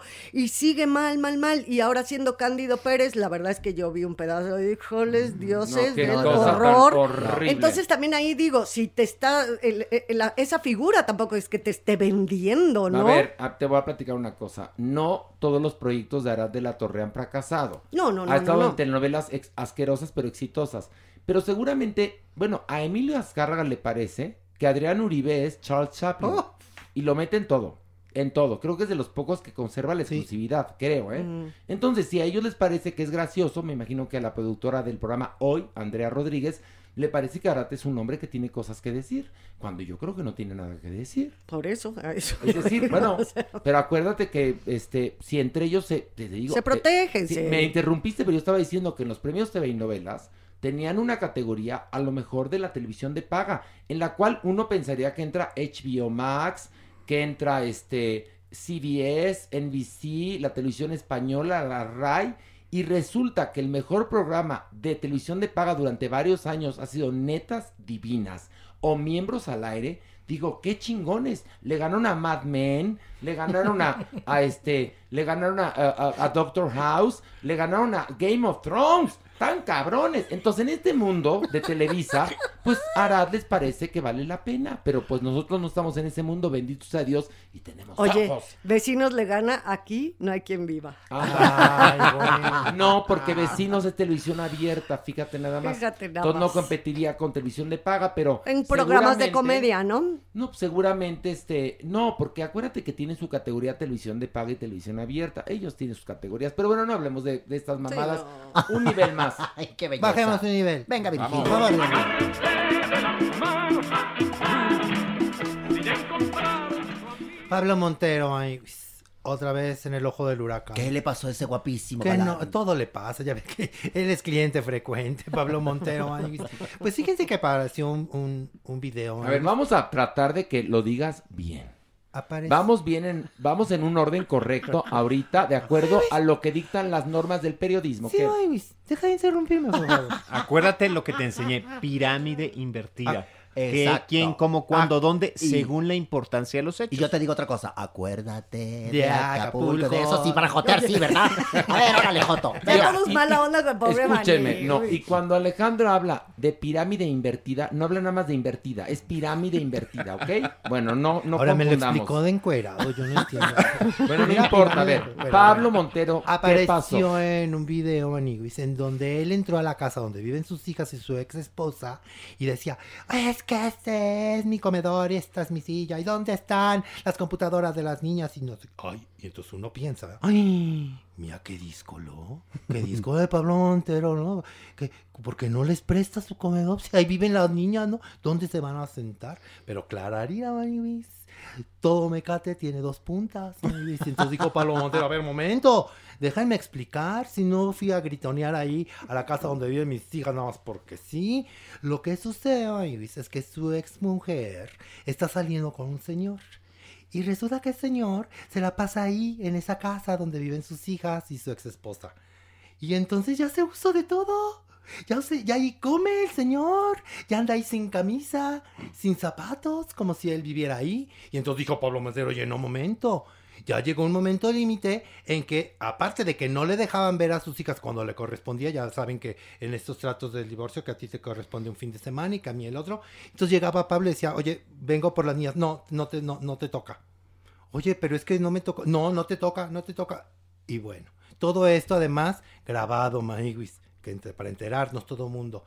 Y bueno, Pablo Montero, digo, sin, sin afán de tener eh, algún equipo, algo decirnos a favor de alguien o preferencia de alguien, Pablo Montero de alguna manera pues tenía razón, Maniguis. Sobre todo explotó cuando un día fue a despedirse de sus hijas en la noche porque él vive enfrente. Resulta. Y entonces va cada noche a darles el besito de las buenas noches. Y entonces las ve a las niñas como, oye, ¿están solas? ¿Dónde está tu mamá? Y dice, ay, es que, es que mi mamá está encerrada en el cuarto desde hace rato con su amigo.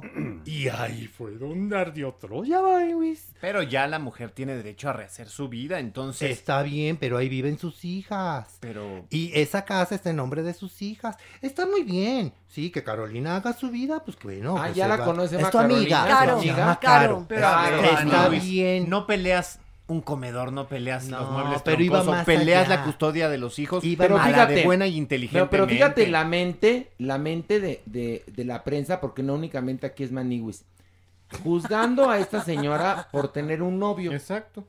Y que me parece Que súper está muy misógino. bien. Porque si él, él tiene una tras otra, tras Sí. otra y nadie lo critica. Pero aquí el gran problema no es, porque esto es típico de, de- de las parejas que están separadas y tienen hijos en común. Esto es típico. Aquí el problema es los videos. Porque están apareciendo dos menores de edad. Claro. Estas chiquitas que al rato van a ser bulleadas. Sí. El daño psicológico que se le hace un pequeño, después no hay Y manera luego por de estos egos, y por Complejo estos es. egos pasan a fregarse a las hijas. Y más como tú lo cuentas, imagínate después cuando le pasen este podcast a las niñas. pobres por favor. niñas. ¡Qué trauma! Oye, peor cuando vean esos videos, porque como dice ahora ¿eh? sí tú, o sea, en todos los pleitos de estos señores, tanto de Pablo como de Carolina, están presentes las Porque niñas. ya es guerra de videos, ¿eh? Sí. Con eso de que todo mundo tiene un celular, entonces guerra de videos y las niñas además las ves, pues que quieren a su papá y quieren a su mamá. Claro. Po- Te da una ternura a las niñas. Manigus ya me hiciste llorar con esta nota. Vamos, Terrible. la otra, la otra, Vámonos. otra, vámonos, vámonos, vámonos, vámonos. Bríncale.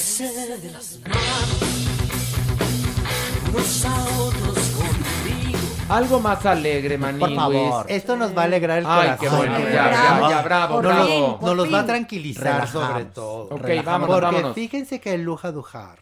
¿Quién? ¿Quién? Luja Duhart. ¿Quién es ¿Quién esa es? chiquita? ¿Quién es el, eso? ex, el ex de Lambda García. Ex, ex del- o sea, un hombre con otro. A ver, espérame, Sí. a ver, espérate. Vamos por partes. Es que ya de entrada, Lu, ¿cómo? ¿Cómo se Luca. llama? Luja Duhart. Loca Luján. A ver, ¿Cómo? ¿Cómo, cómo se llama? Luja Espérame. Luja. Puja, Duhart. Puja Luján. La Puja, loca. Luján. ¿Cómo Es se que llama? Luja Duhart. Ok, y Luja Dujart andaba con Lando García. ¿Sabes qué parecen? Dos virus nuevos que aparecieron en... en- No, no, no, O están equivocados. la- las nuevas cepas del variantes. COVID. Estás No, equivocado. es Luja Luján y Yolanda García. ¿Qué pasó con esta Espérame, pareja? Con esos nombres sí parecen nombre de nueva cepa de COVID. Bueno, ¿qué pasó con...? Luja. Nadie puede llamarse Luja. Luja. No. Pues Luja. Bueno, ¿y ¿De Luja dónde es Luja? Luja. ¿De dónde es Luja? Ay, no te... ¿Qué clase de periodista eres tú que no, no, te- no llegas hasta el fondo? al- meollo del asunto. Aquí lo importante es que Luja... ¿Cómo se llama él? dijo que ya... Luja. Luja. ¿Y cómo, de dónde viene Luja? Pues de brujas, no sé. Ay, Luja viene de Luján, de, de Luján. Luxemburgo. Pero bueno, mi Luja- dijo... Viene de Lujalandia. Luja. Ok, bueno, Luja. Hamburgo. A ver, una Hamburgo. pregunta. que Este señor, ¿qué hace para vivir? ¿De qué vive? ¿Por qué estamos hablando de él? Ahorita nos vamos a enterar Ah. porque yo tampoco ¿Cantante sabía. o qué cosa? Pues sí, fíjate. Ah, dijo que ya su pasado está superado. ¿Qué pasado? Pues el del ma- matrimonio con el ahí, ¿Se con el casó con él? Pero espérate, pero Landa García empezó a andar, bueno, con este señor Sí. después de que dejó a Polo Morín. A Sí. Polo Morín. Este también ya es pasado. Ok, perfecto. Y empezó a andar con este. Sí, Y entonces de pronto le dijo, ¿sabes qué, Mavis? Ya está aquí. ok. Y entonces mi luja estaba destrozado. Híjole. Estaba destrozado porque digo, no hay lambdas en la esquina de tu casa, ¿verdad? y entonces pues no, sí estábamos muy preocupados porque dijimos no va a superar esto. Pero Dios dijo, tranquilos, ¿qué creen? Ya el pasado pasado está, ya está superado y ahora sí voy a voy a estar muy tranquilo, muy feliz para poderles cantarles a mis fans. Ah, y ahí es es donde me entero que es cantante Ay, tú. tú. Y eso no es todo, sino que tiene fans, también me enteré. pues bueno. Y entonces él dejó muy claro que las personas que llegaban a su vida, igualmente las que se van, son como maestros para él. Ay, qué profundo. Y ya nos aclaró que ahorita no está en ninguna relación sentimental. Apúntense. Porque si usted que nos está escuchando Apúntense. estaba Apúntense. preocupado o quisiera conocer a Luja, Si lo quiere pues, buscar eche. en el grinder, ahí lo encuentra, ¿no? O si le quiere producir usted un disco, Ándele. por favor. Produzcan un disco y ya estuvo, ya chingó. Hay ¿Y tanta luego? canción bonita de Agustín. Sí, claro. Usted tiene los Imagínate, imagínate. a Luja Luja. Pero bueno, Luja canta. Luja canta, quién sabe cómo cante, pero que canta. Ok, y va- y tiene qué- fans. Bueno, pero espérate. Porque les quiere cantar. Pero ya ahora que como él, como José José, lo pasado, pasado, ¿cuál es la nueva realidad de Luja? Dale un aplauso para el amor. Perfecto. ok, muy bien, bravo. ¿Esa era Qué la nota? ¿Esa era la nota? No, no. Anira, no, no estuvo bonito. Estuvo No. chusca, estuvo alegre. No estuvo... alegre, Vamos a ver. Este, Tú Vamos a ver. ahora sí. tú. Vamos a Estuvo ver. a tu nivel, Manu. Sí, muy bien. muy bien. Jotita Diver- así como tú. Nos Bien. pasamos a divertir. Ok, vamos a otro, a ver, Romas. Venga. Vamos, vamos, vamos.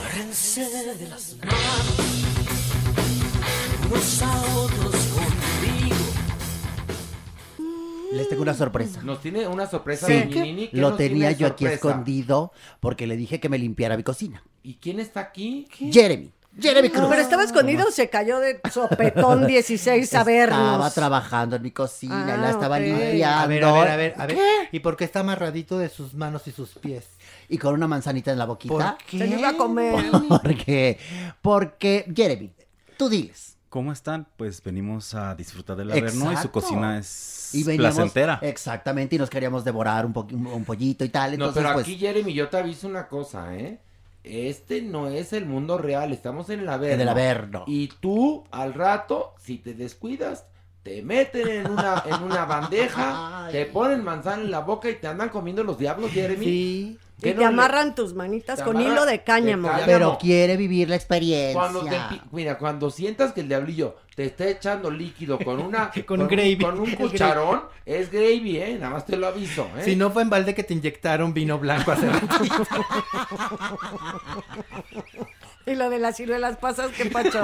Eso sí, lo que le gustaba era el trinche, piquete, y piquete, No, pero piquete. Jeremy estuvo comiendo ciruelas pasas muy feliz y almendras y no es de la India pensando que era botanita. No, y no, mi amor, no. Te andan macerando mi vida. No me lo espante. Lo que sí le dolió No, cuando me le lo inyectó la leche condensada. Es que es más espesuita. Ahora toda la lechuga que tenía de camita ya se la tragó, ¿eh? Pero bueno, déjenme en paz a mi Jeremy. Pero ¿por qué a Jeremy espantar. aquí? No entiendo. Porque estaba limpiando mi cocina, me vas a echar a perder el caldo todo. Sácate Ay, la doña. papa, sácate la papita Me mini vas a echar de a la perder boca. El caldo. Bueno, a ver, Jeremy, escúchela a ver, ¿no? Por favor. A ver, Manigus, cuéntanos. Oigan, ¿ustedes saben quién es Oli London? ¿No? No, allá de entrada es hombre mujer, porque ya no sabemos aquí. Sí, ya, ¿qué Yo es? ya no sé, Pues vivo es una confundida. persona no binaria. O sea que ni hombre, ni mujer, mujer. no. Ay, es tú. une youtuber. ¿Une? Une, ¿Une? youtuber. ¿Y eso Une, qué? une. Une youtuber. ¿Y por qué no dice mejor? Una Es o uno, youtuber, une, es youtuber. O es youtuber. Porque, Es porque te digo una cosa, mira, el, el pobrecito del, del castellano, Ya sé. en serio, en serio, el castellano merece respeto. Tratemos de hablarlo correctamente. Une youtuber, no, no, no, o sea, no, no te. Yo Un insisto, youtuber. yo insisto. Luego usan amigues, y, perfecto. Pero ojalá y hubiera e- equidad, igualdad, respeto a las mujeres, a las, a las, a, la- a las diversidades. Eso sería más importante que hablarnos con el amigue. Perdón, no sé qué piensa usted, doctor. Yo sé que ahorita está un poco alterado porque pues le inyectaron leche condensada y le la- la- las manitas con hilo de cáñamo cáñamo. y le dieron a Las comer pasas. Pero, pero ¿qué piensa usted, doctor, de eso? Dígame, antes de que pasemos con esta Con- persona sí. youtuber. Siempre voy a defender. ¿Qué? ¿Qué? Iba a decir, lo masajearon con mayonesa. Ah, pero se le ve bonito su pelo.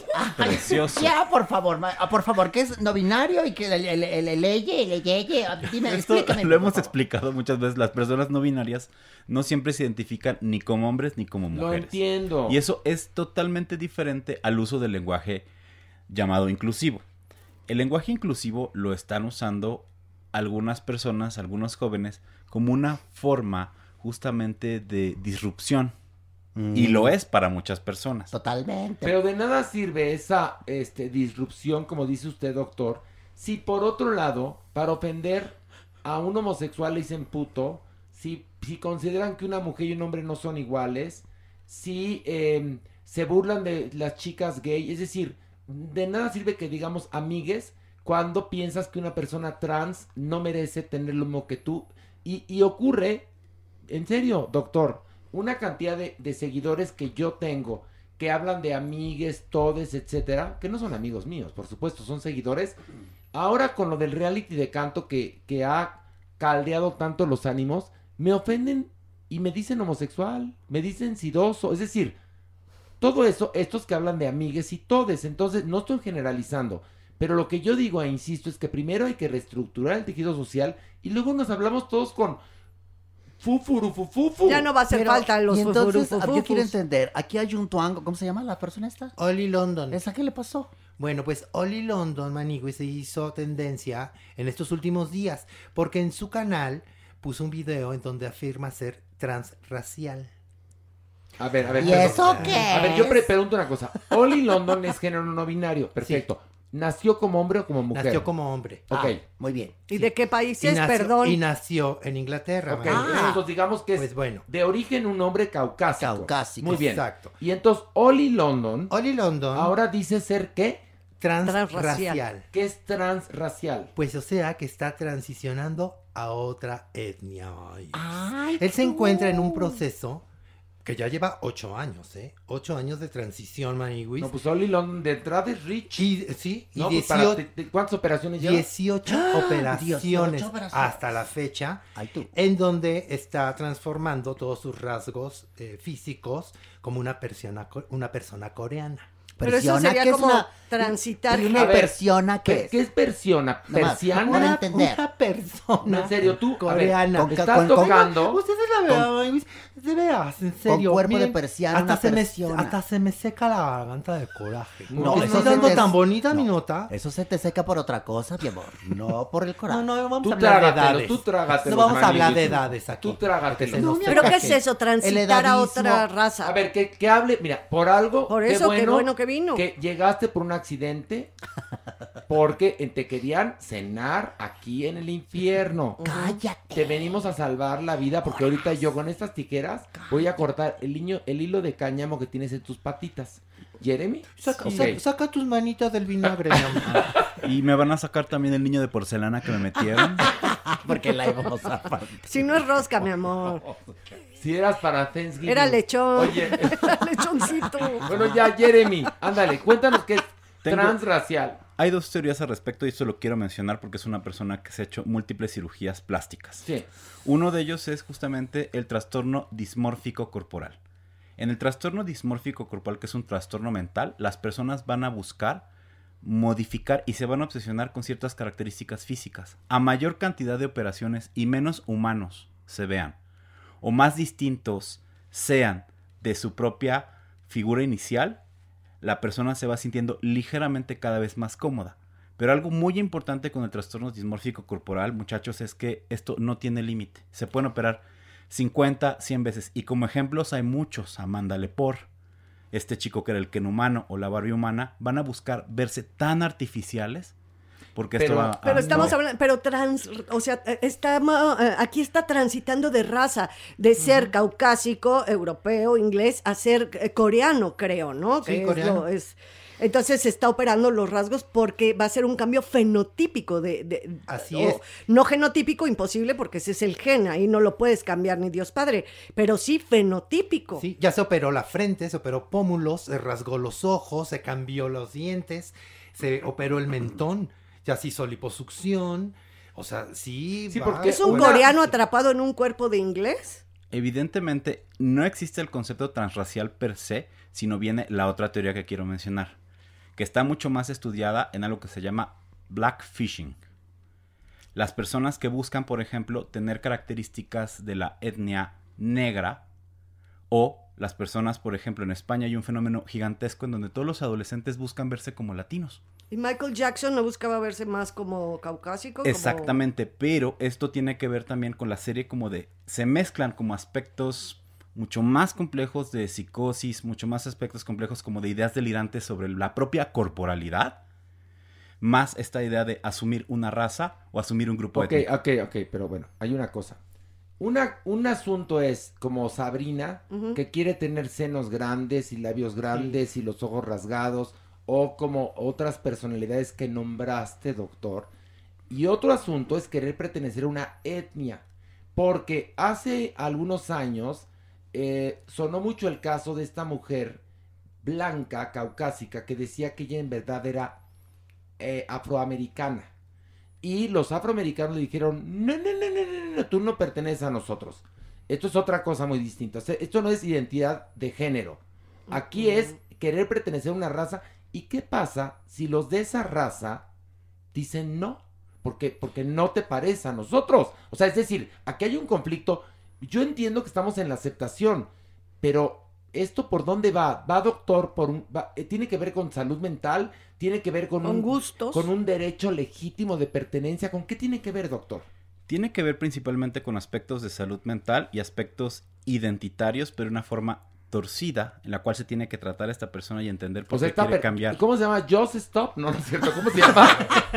Oli London. Oli London. Ok. Bueno, es que tú no. no, eh, que- esos nombres son esos rarísimos. nombres, que- me, me contaron que Just Stop no hablaba inglés, ¿no adoras? Y se llama Just Stop, pero bueno, un paréntesis. ¿Qué pasa con Oli London? Y entonces esta a- asunción de la propia etnicidad o buscar como un componente estético exoticista en la etnicidad de las otras personas porque me identifico, puede venir como de una profunda inseguridad personal. No, pues debe sufrir mucho Oli London, porque te cuento una cosa, Sí. ¿cuántas operaciones lleva? 18 hasta O ahorita. sea, 18 operaciones, perdón. A lo largo de 8 años Y- ha y durado po- su y las que faltan, Sí, las ¿no? que faltan. Quiere convertirse en eh, auténtica, auténtica coreana. No, auténtica. ¿no? Auténtica. Según esto, en una persona auténtica coreana. Ahora, el problema es cuando vaya a Corea y diga soy coreano o soy, Es que- soy de aquí, le va más en Corea. Ahí, ahí tocaste, ahí tocaste un punto bien interesante, Maniguis, porque ya he recibido críticas y acusaciones de racismo y de apropiación cultural. Es que ahí hay Pues apro- sí. A ver, si nos vamos a las figuras que se manejan con la corrección política, aquí es un asunto de apropiación cultural, ¿eh? Pero también es respetable o no que yo tenga ganas de convertirme en coreana. Es que tú puedes admirar a una cultura e ir por ella. Eh. Conocemos como muchos cantantes que han hecho como elementos y ha tomado elementos, por ejemplo, de cultura mexicana.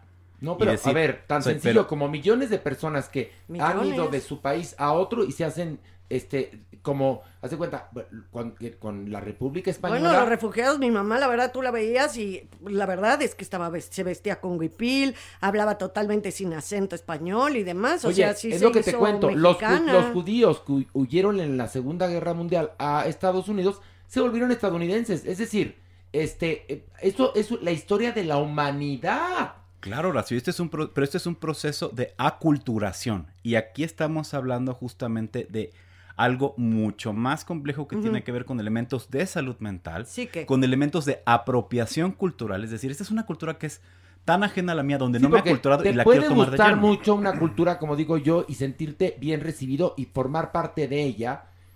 Pero otra cosa es eh, eh, operarte para lucir como es. la gente de Corea sin ser coreano y siendo un inglés. Y que crea a pie juntillas que es coreano, o, o- o sea que sí, y, y él quiere, o ella en este momento, bueno, es no es ni él ni ella, ¿verdad? Sí, sí, está- está- él se dice no binario. A mí me parece persona- todo bien, siempre y cuando lo guarden ahí, en la discreción.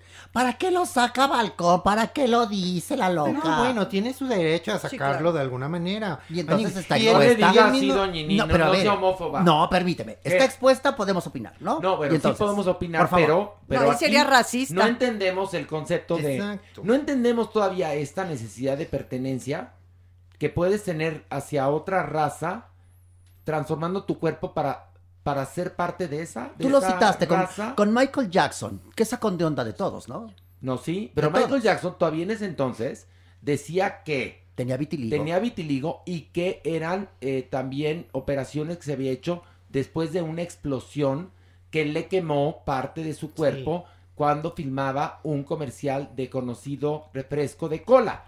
Pero en verdad se descubrió pues que él se estaba inyectando Pero cosas para volverse caucásico y que no estaba contento con su físico. Con estos sujetos se mezclan estas dos teorías que les había mencionado. El trastorno dismórfico corporal, que es algo en extremo grave por todos los complejos y las problemáticas que se puede generar en el físico de las personas o las deformaciones que buscan hacer. Más en este concepto sería algo así como Asian phishing, phishing en donde la persona está buscando una culturación inmediata sin todo el proceso que hay de convivir o entender la otra cultura. Por eso yo hablaba de fenotipos, de genotipos, o sea, Es muy diferente. no, No- es muy diferente. No podemos robar la etnicidad de los otros porque es un fenómeno neto de No, apropiación cultural. No, pero además hay una cosa, existe el ADN, ¿cómo le hacemos? Ese es el genotipo. ¿No sería mejor que en estos casos nos aceptemos como somos? Totalmente. Bueno, Y puedes ir y abrazar una cultura, irte a vivir ese país, etcétera, pero pues, yo creo, no sé, todavía estamos en pañales en muchos temas de esos. Por lo pronto, A la cárcel con ella, Horacio. No, no, doctor. No, no, no. Doctor, vaya, doctor, vaya siguiendo ese caminito de comida que le dejamos. Vaya siguiéndolo. En lo que usted lo va siguiendo, vaya probando. Mire, vea qué ricas las gomitas. Horacio. Estas, estas trufas que le pusimos. Tú muy bien, Horacio. Usted caliente el horno. Venga, venga, doctor, por acá. Vamos Orejones por de chabacano. Mire, vea qué rico los. Vas a- Mira, vi hasta yo. colación le tenemos. Vas a sentir un madrazo en la nuca, pero tú tranquilo. Vamos un corte y volvemos.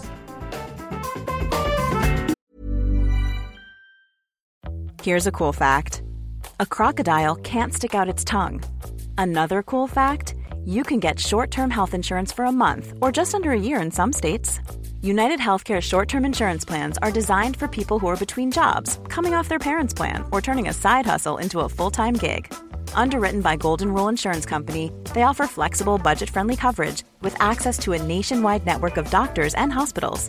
Get more cool facts about United Healthcare short term plans at uh1.com. Hold up. What was that? Boring. No flavor. That was as bad as those leftovers you ate all week. Kiki Palmer here, and it's time to say hello to something fresh and guilt-free. Hello Fresh. Jazz up dinner with pecan-crusted chicken or garlic butter shrimp scampi. Now that's music to my mouth. Hello Fresh. Let's get this dinner party started. Discover all the delicious possibilities at hellofresh.com.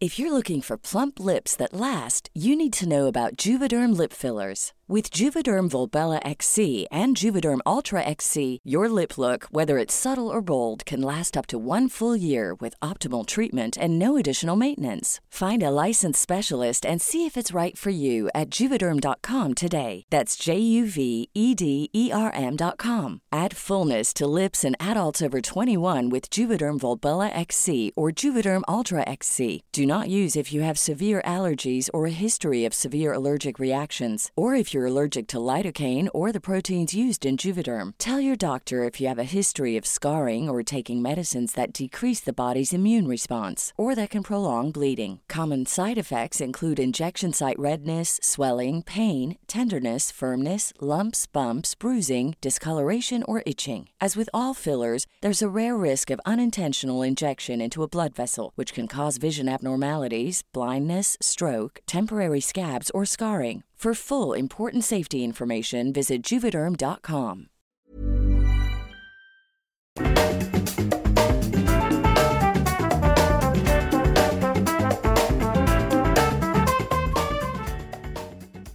Adopción responsable.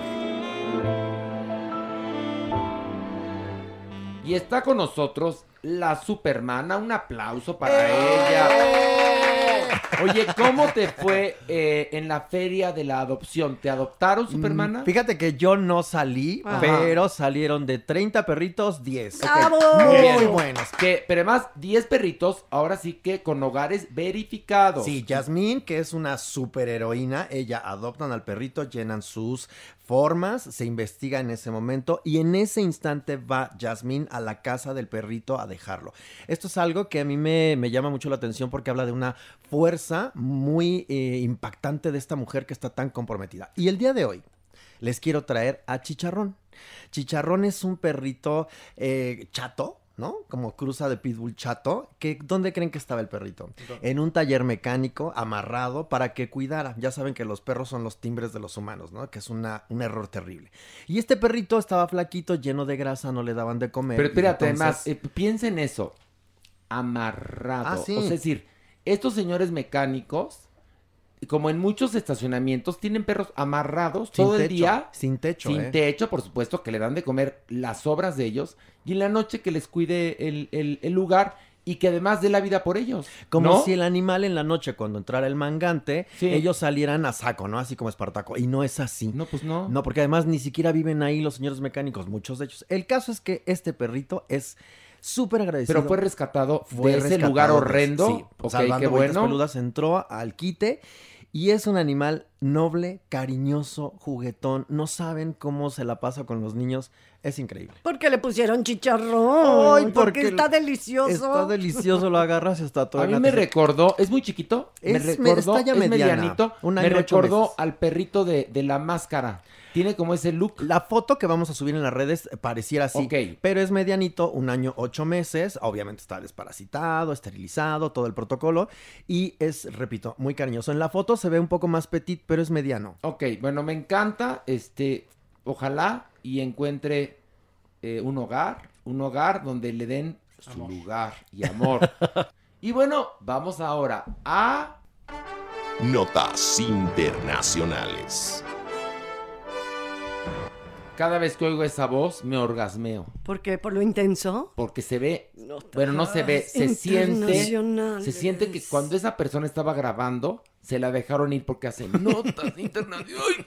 O le apretaron algo, Horacio. Sí. También puede ser, ¿eh? O se subió No el zipper y se machucó. Ahora, la voz, vamos a revelar que es la voz de Horacio Velasco, nuestro productor, que es Buga, Buga, Buga, Buga, pero a veces también se le tuerce el pistache. Sí, entendamos. Poquito, no mucho, ¿eh? Un pelín y, y a la hora que grabó esta cortinilla se le notó.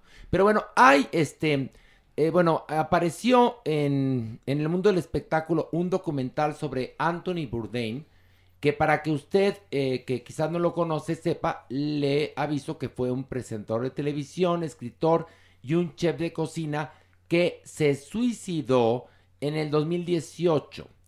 Eh, se ahorcó, damas y caballeros. Y bueno, eh, ¿por qué estamos tocando este tema, Mauricio? Cuéntanos.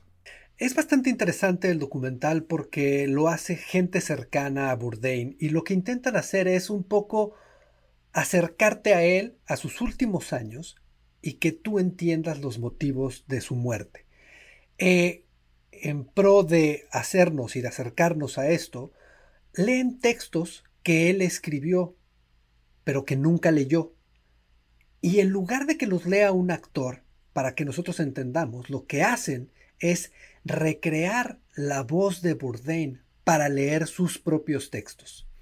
Eh, el cuestionamiento que se hace de la prensa es, tú dices una cosa sobre, tú, tú, tienes una reflexión el día de hoy y en dos años ya no la, ya no la consideras interesante, válida, consideras que en ese momento no estabas entendiendo ese momento de tu presente y solamente era una nota de paso para tu vida.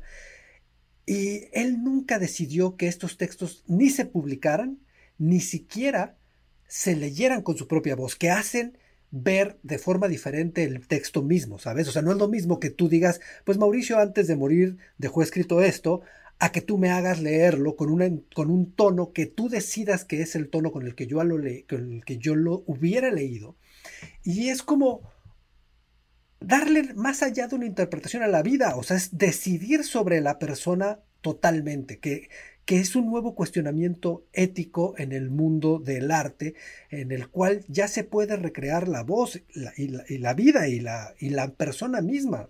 Aquí lo que ocurre es que lo que antes era una libertad literaria, ahora puede convertirse en parte de tu historia sin que haya sucedido gracias a los avances de la ciencia y la tecnología. Es sí. decir, te pueden poner haciendo cosas que no hiciste, claro. te pueden poner a leer textos que ni siquiera te gustaban, es decir, te pueden implicar hasta en cosas ilícitas cuando en vida no lo hiciste. Sí, es sí. que eso no es ético definitivamente, porque no hay voluntad en esa voz, ¿no? Aunque estén recreando el tono, el timbre, del de personaje de, en cuestión. Entonces es totalmente antiético. Claro. Desde mi punto de vista, tanto recrearte haciendo cosas, escenas, actos que tu voluntad está lejos, no está ahí tu voluntad, no está tu consciente, tu inconsciente, tu yo, tu super yo, no, es totalmente antiético. Pero además de esto, que es el argumento más eh, poderoso y más contundente, ¿qué ganas tú al hacer algo? que a todas luces y que para todos sabemos no es del todo real. Es decir, es como pues esta necedad por comprar productos de piratería. Si yo mismo que lo llevo sé que no es real, ¿cuál es la satisfacción personal que puedo tener? Quizás algo mucho más bonito, mucho más estético, sea mucho más económico y tengo yo la satisfacción personal y el conocimiento de saber pues que es auténtico. ¿Para qué escuchar algo que en la naturaleza propia no es natural, te es digo, artificial. Te digo algo, se llama, se llama morbo. Morbo. Pero a ver, ¿por qué morbo? Pues sí, porque es muy morboso el decir, ay, ¿cómo se hubiera escuchado si Juan Gabriel hubiera dicho tal cosa, por ejemplo? Y bueno, imagínate, si utilizar esta nueva tecnología basados en la ética, pues qué miedo, Maniwis, es un deporte que la humanidad no practicamos Oye, mucho. Mauricio, pero por ejemplo, si los deudos de Anthony Bourdain decidieron que eso podía hacerse, pues eh, también es un asunto de los herederos de los derechos del nombre de este señor, porque alguien habrá dejado de heredero, me imagino, ¿no? Claro, lo que pasa es que no siempre tienes la familia que resguarde tu persona y habrá muchas familias que necesiten más el dinero. O sea, es, este no era un hombre que dejó una familia unida con hijos, o sea, tú vas a ver en manos de quién quedó todo el poder para tomar una decisión, el de decir, sí, claro, o sea, qué bonito que le hagan un documental, van a recrear su voz, ay, qué padre oírla por última vez, o sea, no todo mundo tiene el, el criterio para tomar estas decisiones sobre de tu vida, o sea, perdón, pero todos sabemos que en las familias hay de todo. Y fíjate que estoy buscando aquí en, en internet y este, eh, pues la viuda de él dice que no aprobó que se hicieran este tipo de, eh, de, de, Autodoblaje de- ciber- no, cibernético. No, porque además están doblando cómo, cómo se ahorca, Mauricio. Te ponen ahí cómo se ahorca este hombre, Anthony Bourdain. O sea, no como se ahorca, es un texto sobre de estas imágenes. Entonces, creo que podría ser más interesante que un amigo, que una persona cercana a él, los leyera y lo interpretara. Es decir, ay, me encontré esta nota que dejó Horacio y se me hace muy bonito porque yo lo interpreto así. ¿Sabes? O sea, es mucho más interesante porque para mí, exacto, porque para mí es eso. Pero que ya tú digas, él lo hubiera leído así, pues no sabemos ni siquiera si fue eso. Este, bueno, insisto, la, la viuda y madre de su única hija, ella refutó que ella hubiera permitido que, que, que- que esto se hubiera hecho, es decir, que no aprobó.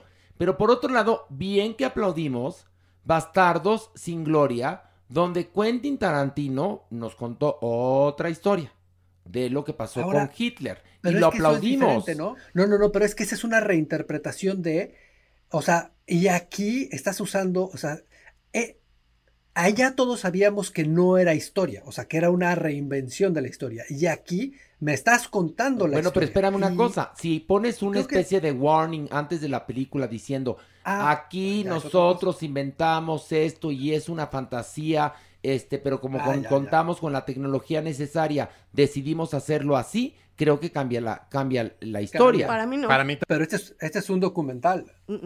Pero, a ver, puedes decir que es un documental ficcionado. Ya ves que ahora se puede todo, ¿no? Sí, pero ¿por qué estás es- eh, tratando de hacer la voz de esa persona y esa persona nunca habló esas palabras? Puede que lo haya escrito en un momento, como bien dice Mauricio, con una visión diferente de, de lo que él a, a dos o tres años. Simplemente la intención de ese texto era para quedarse escrito, si no, lo hubiera grabado en un audio o los hubiera convertido en, en textos leídos. Entonces, la intimidad de su texto creo que se debió de haber respetado, pero inclusive con este eh, pues mecanismo de advertencia que pudiera ponerse, creo que termina siendo lo mismo, porque ya en el curso sigue siendo la intención de confundir y de hacer pensar que él estaba diciendo eso cuando No lo nunca dijo. ocurrió. No, cuando nunca lo dijo. Pero para mucha gente es mucho más atractivo eso y vuelvo a lo mismo, es morboso. Es en medio de qué material está lo que hace la diferencia. Bueno, si quieren ver este,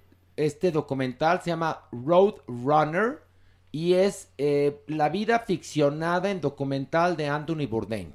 ¿Se puede decir No, no, es- así, Mauricio? ¿O no? Estoy imbécil. No, no, es, es, es un documental porque no está, no hay nada ficcionado. De hecho, todo es, todo es material. No, pero a ver, de- están de ficcionando al momento que le están poniendo la voz de él a cosas que él no dijo. Pero Por aquí eso está digo lo que interesante, ficcionado. Horacio. Eh, eh, no, aquí creo que es la discusión, precisamente, que no es ficcionado porque él sí escribió eso y le están poniendo, están us- usando la tecnología, el high tech, Ya lo sé. para hacer una, para hacer su voz similar. Sí, es que son sus palabras, no hay ficción. Lo entiendo cabalmente, pero la discusión es que utilizaron un, un- una voz similar o gracias a la tecnología pudieron hacer que reviviera la voz de Anthony Bourdain y leyera esos, esos pensamientos o esos escritos.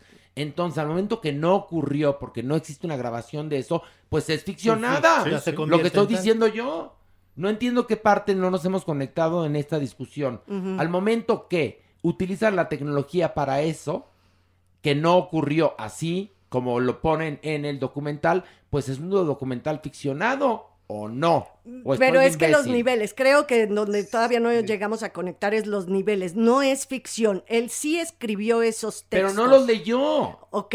Entonces, pero, si no los pero ahí leyó, son es los. ficción. ¿Tú qué opinas, Pero Mau? eso no lo hace ficción. Exacto, no, lo hace ficción. por no, supuesto. Si puede no dar. sucedió, No, no, no, no. A ver, entonces, ¿qué es ficción para ustedes? No, ficción Que- es algo que no que está es- dentro de la realidad, que no existió. Ahí está. Entonces, el señor no los leyó y no los grabó. ¿Estamos de acuerdo? Pero, en, el fondo lo están vendiendo como un pensamiento de él. Entonces, está, ahí es está, la trampa. Ah, ficción es invención, digámoslo, ¿no? Sí, pero a nivel, eh, o sea, como puedes analizar Bueno, la estructura dramática del documental, no, es, no es un documental ficcionado. entonces, si eso no es un documental ficcionado, entonces, ¿qué chingados es? ¿Y dónde está el punto de discusión falseado. de la ofensa de tanta falseado. gente? Me gusta la palabra. No, es un documental es- con la voz falseada del señor. No, es, Sí, eso exacto. es, no, eso es ficción. Al mm, momento, no, no. es una libertad artística que se convierte en ficción. Es por una supuesto. Pero es están que falseando. el eh, director de un material real, de un periodista, no puede tenerse, eh, tomarse esas licencias. Simplemente tiene que respetar. Entonces, es ficción y, y tendría un carácter artístico y ahí sí es válido la, la- la licencia. Pero en un trabajo documental no se puede hacer. Por eso digo que es documental de ficción. Mira, a lo largo de la historia del arte, no únicamente del cine, del teatro, de la televisión, han aparecido una cantidad de personajes históricos diciendo cosas que no dijeron. Lo que pasa es que no había en ese momento grabadoras, no había video, no había cosas para poder tenerlos en un testigo, como se dice, ¿no? Ok. Creo- Que, que es lo mismo. Que dicen, es una película histórica. Pues sí, pero ¿cuánto de esto está inventado por un escritor de lo que hablaron los personajes? Es ficción. Viene de la cabeza ¿sabes de alguien. Estamos cayendo en un punto que es el mismo problema que hay dentro de, de la no, del, del no permiso para hacerlo. Que no, no, no se puede determinar así porque, porque no existe la categoría. Estamos llegando a ese punto en la historia en el que siquiera, ni siquiera lo puede castigar la ley porque no existe en la ley. O sea, e- ese es el tema de la discusión de esto y del, del comercial de Bruce Lee de etiqueta azul. Etiqueta Azul manda hacer un comercial con Bruce Lee y lo recrean. Y es bastante impresionante verlo.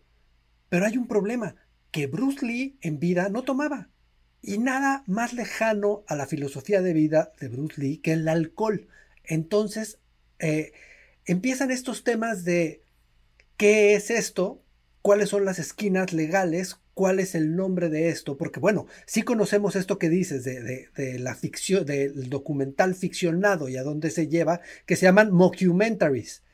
O sea, eso sí, tiene nombre, pero esto no lo es, porque hay más realidad que na- nada más es una voz y, y al final están articulando un pensamiento, entonces no hay nada ficción. Mauricio, lo que ocurre es que la tecnología va más rápido que la jurisprudencia.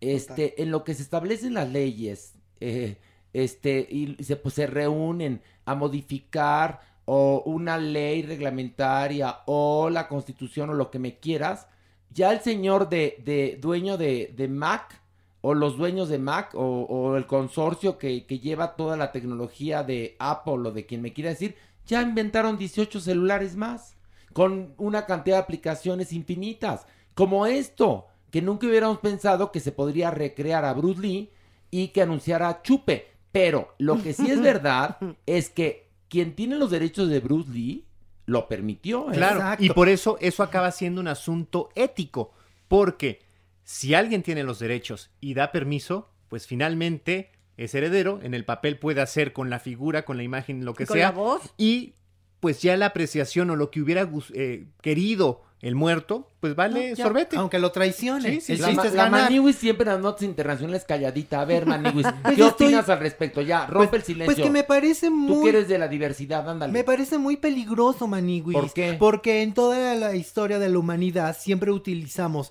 estos inventos, estas, estas eh, experimentos científicos, estas nuevas tecnologías, Maniguis, pues ¿para qué? Para dañarnos unos a los No, pero, otros a como ver, siempre. no. Imagínate, No, no, no, esperen, aguanta, si me quieren que hable, pues bueno, voy a hablar, caramba, y se callan. Imagínate, Pero el sí, peligro en que si vas a hablar no digas mamada. Pobrecito, pobrecito de ti, Mauricio. No, si vas a hablar de cosas inteligentes. No, pues lo, pues lo voy a decir, A ver, ¿qué- Maniguis, qué? imagínate. Vas a caer en lugar común como de reina de belleza.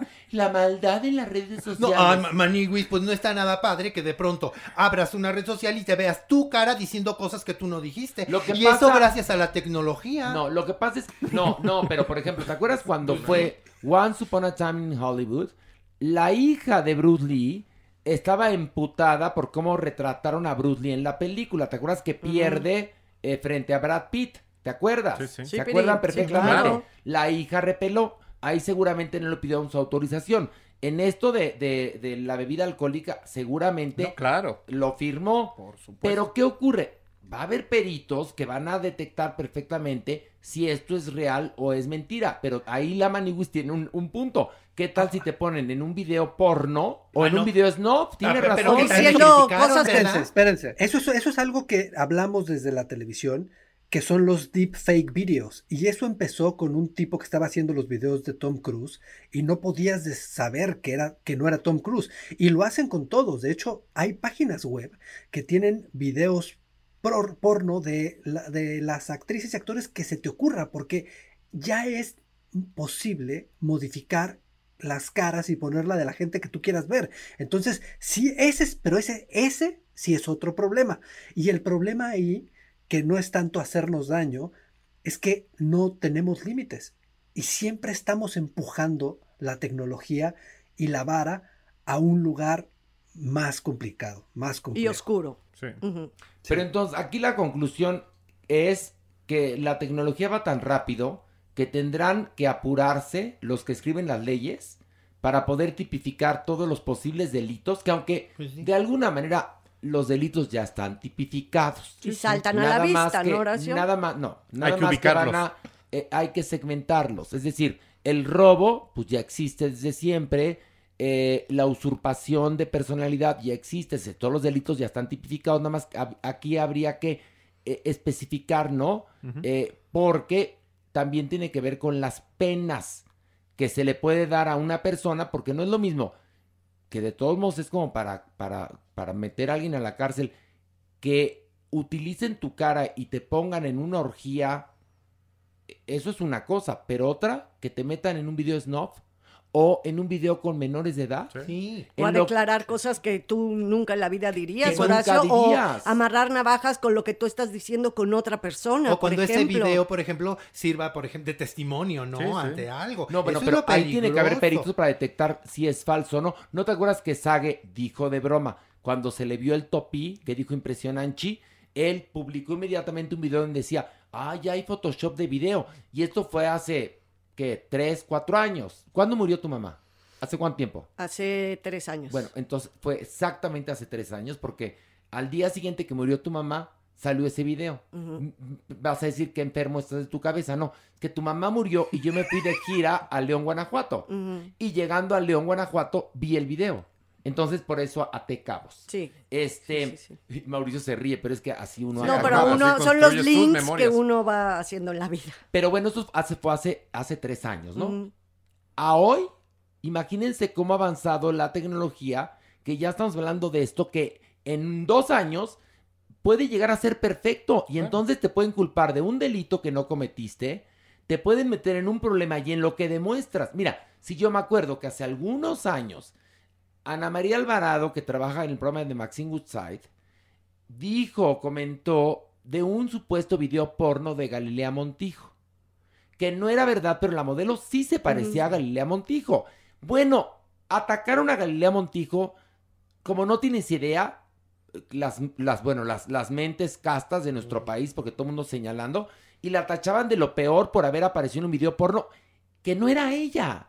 Y esto fue una fake news. Entonces tú imagínate cuando ya puedas ver en tu celular cara. a Pilar teniendo Sí. sexo con los siete nanitos de Blancanieves. No, no inventé. ¿No? O a la maniguis de pechito ahí con, con Porky Pig. Pero si hasta las aplicaciones, hasta juveniles más mensas, ya te cambian la cara, Claro. te ponen a hablar, a cantar, a- a- te ponen todo lo que tú quieras. O sea, está facilísimo, ya está al alcance de la mano. Oye, Mauricio, ¿a dónde vamos a parar? ¡Dinos! Definitivamente el mercado negro se inundará de este tipo de materiales porno, sin duda, porque es lo que la gente quiere ver.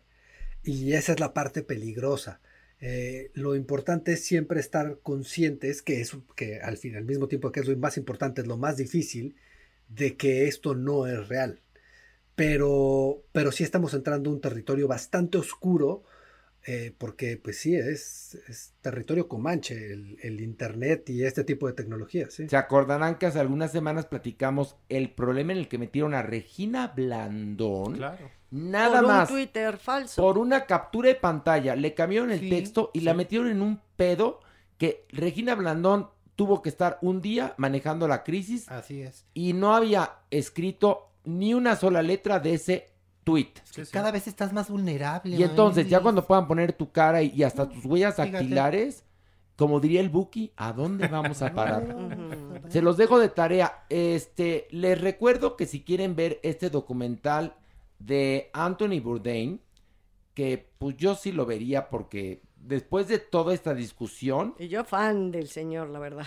tú eras fan de Anthony Bourdain. ¿Sabes qué me pasó? Que cuando se suicidó, que dimos la noticia, me acuerdo muy bien en Farándula 40, yo decía, "La- es que no es posible, no es posible que la vida perfecta que uno siempre ha tenido como idealizada de lo, de lo mejor, que es viajar, comer, estar en un país, en otro, beber delicioso, conocer las culturas, que era la vida que parecía que llevaba este señor si hubiera suicidado. Creo que eso fue un parteaguas de decir, ¿cómo es posible que la vida más aspiracional y perfecta y este hombre se suicidó? No lo podíamos entender como de personas que están deprimidas o personas que sabemos que están pasando por situaciones difíciles, como que va, pues, lo entiendes, Claro. pero de él fue un shock, un verdadero shock. Bueno, pues el, el filme se llama Road Runner, a film about Anthony Bourdain. Y bueno, pues cuando llegue a su localidad, véalo. Si está en streaming, véalo. Y si no está en Pidata. Por cierto, Mauricio, pásanos el link de ese canal donde vemos a los actores y actrices este, de Hollywood teniendo sexo. No, no es cierto. ¿Hay alguna de Brad Pitt? Porque si tienes alguno de Brad Pitt, pues no estaría mal que lo pasara, ¿no? Sí, somos puercos, sí, aquí somos medio puerquis. Oye, Pilar, por ejemplo, te dicen, mira, aquí tenemos esta, esta, este video de Brad Pitt echándose a Chayanne, ¿no te gustaría verlo? Pues yo sí, como dice Maniwis, ahora sí que el morbo ataca, ¿verdad? Y dices, bueno, a ver, déjame le echo un ojito. Pero aún sabiendo que es un delito, ¿eh? Se los dejo de tarea, ¿eh? Sí. Ahí está, Ahí está. ahí está el, el, este... Pero no ¿cómo- tenemos ética la humanidad. No, Maniguis. no, no, pero, pero Sí. hay un No, sí, asunto. sí, sí. Por ejemplo, un asunto espeluznante que tiene que ver, por ejemplo, con la pornografía infantil. Nada más, ya viste en el problema en el que está metida Just Claro. Stop, por verlo y distribuirlo. Entonces, ahí viene el dilema moral o ético. Usted, si se entera dónde está este canal, donde ponen los rostros de los famosos y las famosas de Hollywood teniendo sexo, o sea, que le cambian la cara al actor o a la actriz porno para ponerle a Brad Pitt o a Scarlett Johansson, ¿usted lo vería? Ahí está. ay, Ahí es el ay, dilema y también dilema. en dónde estás trabajando, ¿no? Lo moral o lo ético, bien lo acabas de decir, Horacio. O lo caliente. Sí, pero Ándale, ahí es- es, eh, lo caliente te hace confundirte. Bueno, ahí se, los, ahí se los dejo de tarea. Piénsenlo, piénsenlo, piénsenlo. Y ya estamos aquí con mi Magis La Fontaine. Otro aplauso. Otro. Otro. Merece aplauso, merece Gracias, aplauso. queremos mucho. Magis. Yo también los Magis, te mucho. queremos, aunque tú nos odies. No, no, no, los Es amo todo broma, Magis. Fíjate que el otro día mi queridísimo William Valdés me habló por teléfono Ah. que está muy triunfador en Masterchef Celebrity. Y fíjate que me dijo, lo padre del podcast es que se nota que se llevan muy bien y eso es invaluable. ¿Cuántos años invertidos en esta amistad? Más de 20. Sí, de, de 20 de, 20. de hacer giras de teatro, de tener programas, de que nos corran, de que nos den otra oportunidad, de que nos lo cancelen, de que, de que entonces montamos un espectáculo, eh, recorridos por la República Mexicana, viajes en avión, viajes en, en camión. ¿Cuántas cosas a lo largo de este año que hemos compartido todos? Pilar y yo hemos levantado tres obras de teatro juntos. Este, con ustedes hice dos, no, tres temporadas de teatro de Sí. cabaret. Con Mario Lafontaine, incontables programas nos han corrido de televisoras, nos han vuelto a contratar. Bueno, es una vida. Y eso, y eso, Eso se genera nota, esta química. nota. Totalmente. Exactamente. Porque hay cosas que ustedes no ven y que suceden y que tenemos que resolver y que eso es maravilloso. No, y cosas que, ¿qué les importa? También, sí. Que es muy nuestra vida. Nuestra intimidad. también- nos la hemos pasado muy y que bien. estamos sí. convencidos de, de vivir esta vida juntos también. Claro, ¿No? vamos a romper el silencio, vivimos en comuna. No, no es cierto. Bueno, Magis, una frase bonita para cerrar el programa, ándale. Eh, con mucho gusto, esto es de la reina del pop, la más importante. Y dice, no ¿Quién, soy... Yuridia? No. Ver- ma- eh, Verónica Luis Chicone. ¡Ay, Madonna! Exactamente. Ah. Y dice, no soy feminista, soy humanista. Bravo. Oye, bonito. bravo, bravo. Me Yo, encanta, me encanta, es una manera bien, bien responsable de hablar del tema, la verdad. yo ahí sí me apunto. Yo soy humanista, te lo juro. Te lo juro, te lo juro. te lo juro. Yo sí. Yo creo que hay que aspirar a eso. Claro. No, no a, no a tener bandos y divisiones, sino todos somos humanos. Ni ya. juzgar por la preferencia sexual. Nada, todos somos terrícolas. género. Todos ¿No? somos Madonna. Todos somos Madonna.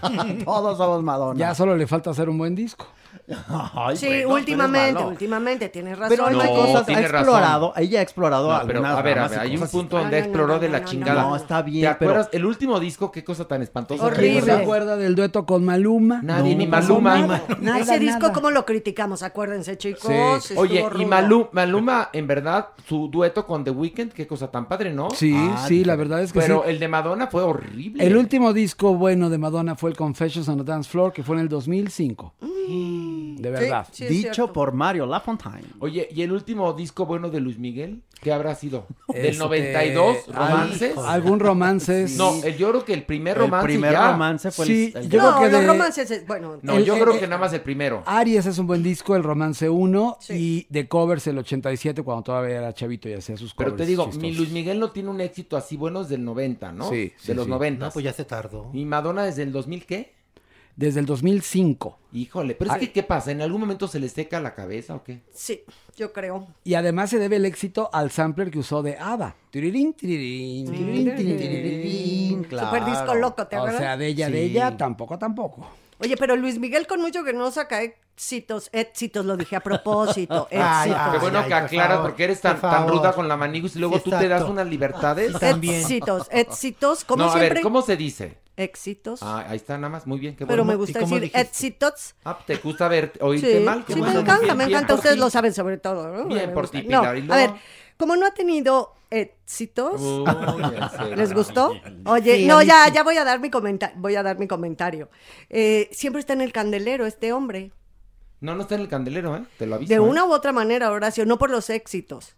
A ver, ¿qué, pero ¿qué significa estar por en la el serie, candelero? por su vida, por todo, por sus conciertos, por sus, eh, por, por su carácter, por lo que sea. Es un personaje que siempre está eh, No, ahí, ver, que está, siempre está está, en la curiosidad Sí, de en la, la, gente. polémica, Pero en la noticia. Estar en el candelero sea. es pesar tres veces lo que pesabas cuando tenías 18 años, vivir solo. Creo que lo único que hace es beber Petrus en su casa, no tener una relación, no ver a sus hijos. Eso está en el candelero. pues, Bueno, siempre pinche. está en, en- en la mesa, siempre está la noticia de ese ser, ¿no? La verdad. A lo mejor no te lo refieres podemos al, candelero de insurgentes. A ese se va a sí, poner ahí sus comidas y sus chupes. Pues sí, la verdad. Pero bueno, Mario, ¿puedes repetir la frase muy bonita de Madonna? Con mucho gusto. No soy feminista, soy humanista. Eso, y con esa Sí, frase preciosa nos despedimos. Recuerde que cada jueves hay un nuevo episodio de Farándula 021. Disfruten esto, esto. Si les gustó, repítanlo. Y así se echan una, una buena fantaseada con cómo vendría la doñinini vestida. la maniguis, ¿qué le daban sus Ay, ¿Ves? me han entendido bien. No, no, no digo, porque lo padre del podcast, porque luego me preguntan a mí en redes sociales, les digo, pues repítelo, ahí está. Ay, que sí. ¿Cómo se llamaba la película? No, se las ponemos en todas las redes o la Re- serie, ¿no? Pilar encima hace ¿Eh? unas, unas capturas Ah, muy sí. bonitas, ¿no? Para... Sí, todos los jueves, acuérdense, antes de las Sí. 12 les pongo todo, lo, todo el ver o no ver. Bueno, pero luego hay gente que, que pregunta. Yo ya les contesto, repítanlo, digo, ¿no? Bueno, Y compártanlo, por favor. compártalo, porque esto está convirtiendo en un éxito. Doña Nini, un éxito. Fuimos un éxito desde el primer día, ahora. Desde el primer día, Doña Nini, Así tiene que toda la razón. quien no nos valore, pues tejones, porque no hay ardillas. Y quien sí, compártanos. Eso. Viralícenos. Eso. Esto fue Farándula 021. Recuerda, un nuevo episodio cada jueves. Tirirín, tirirín, tirirín.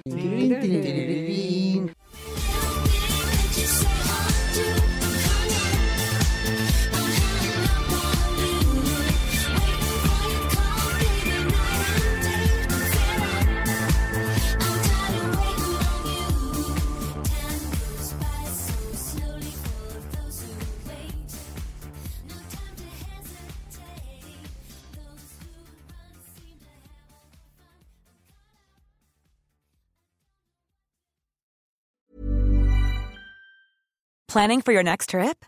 Elevate your travel style with Quince. Quince has all the jet setting essentials you'll want for your next getaway, like European linen, premium luggage options, buttery soft Italian leather bags, and so much more. And is all priced at 50 to 80% less than similar brands.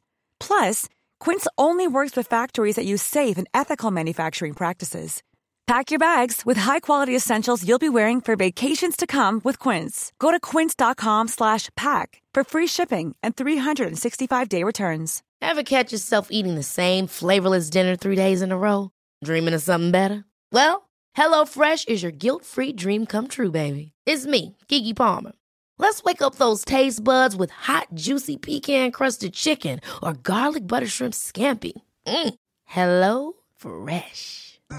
Stop dreaming of all the delicious possibilities and dig in at HelloFresh.com. Let's get this dinner party started.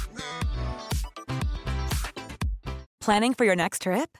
Elevate your travel style with Quince. Quince has all the jet setting essentials you'll want for your next getaway, like European linen, premium luggage options, buttery soft Italian leather bags, and so much more. And is all priced at 50 to 80% less than similar brands. Plus, Quince only works with factories that use safe and ethical manufacturing practices.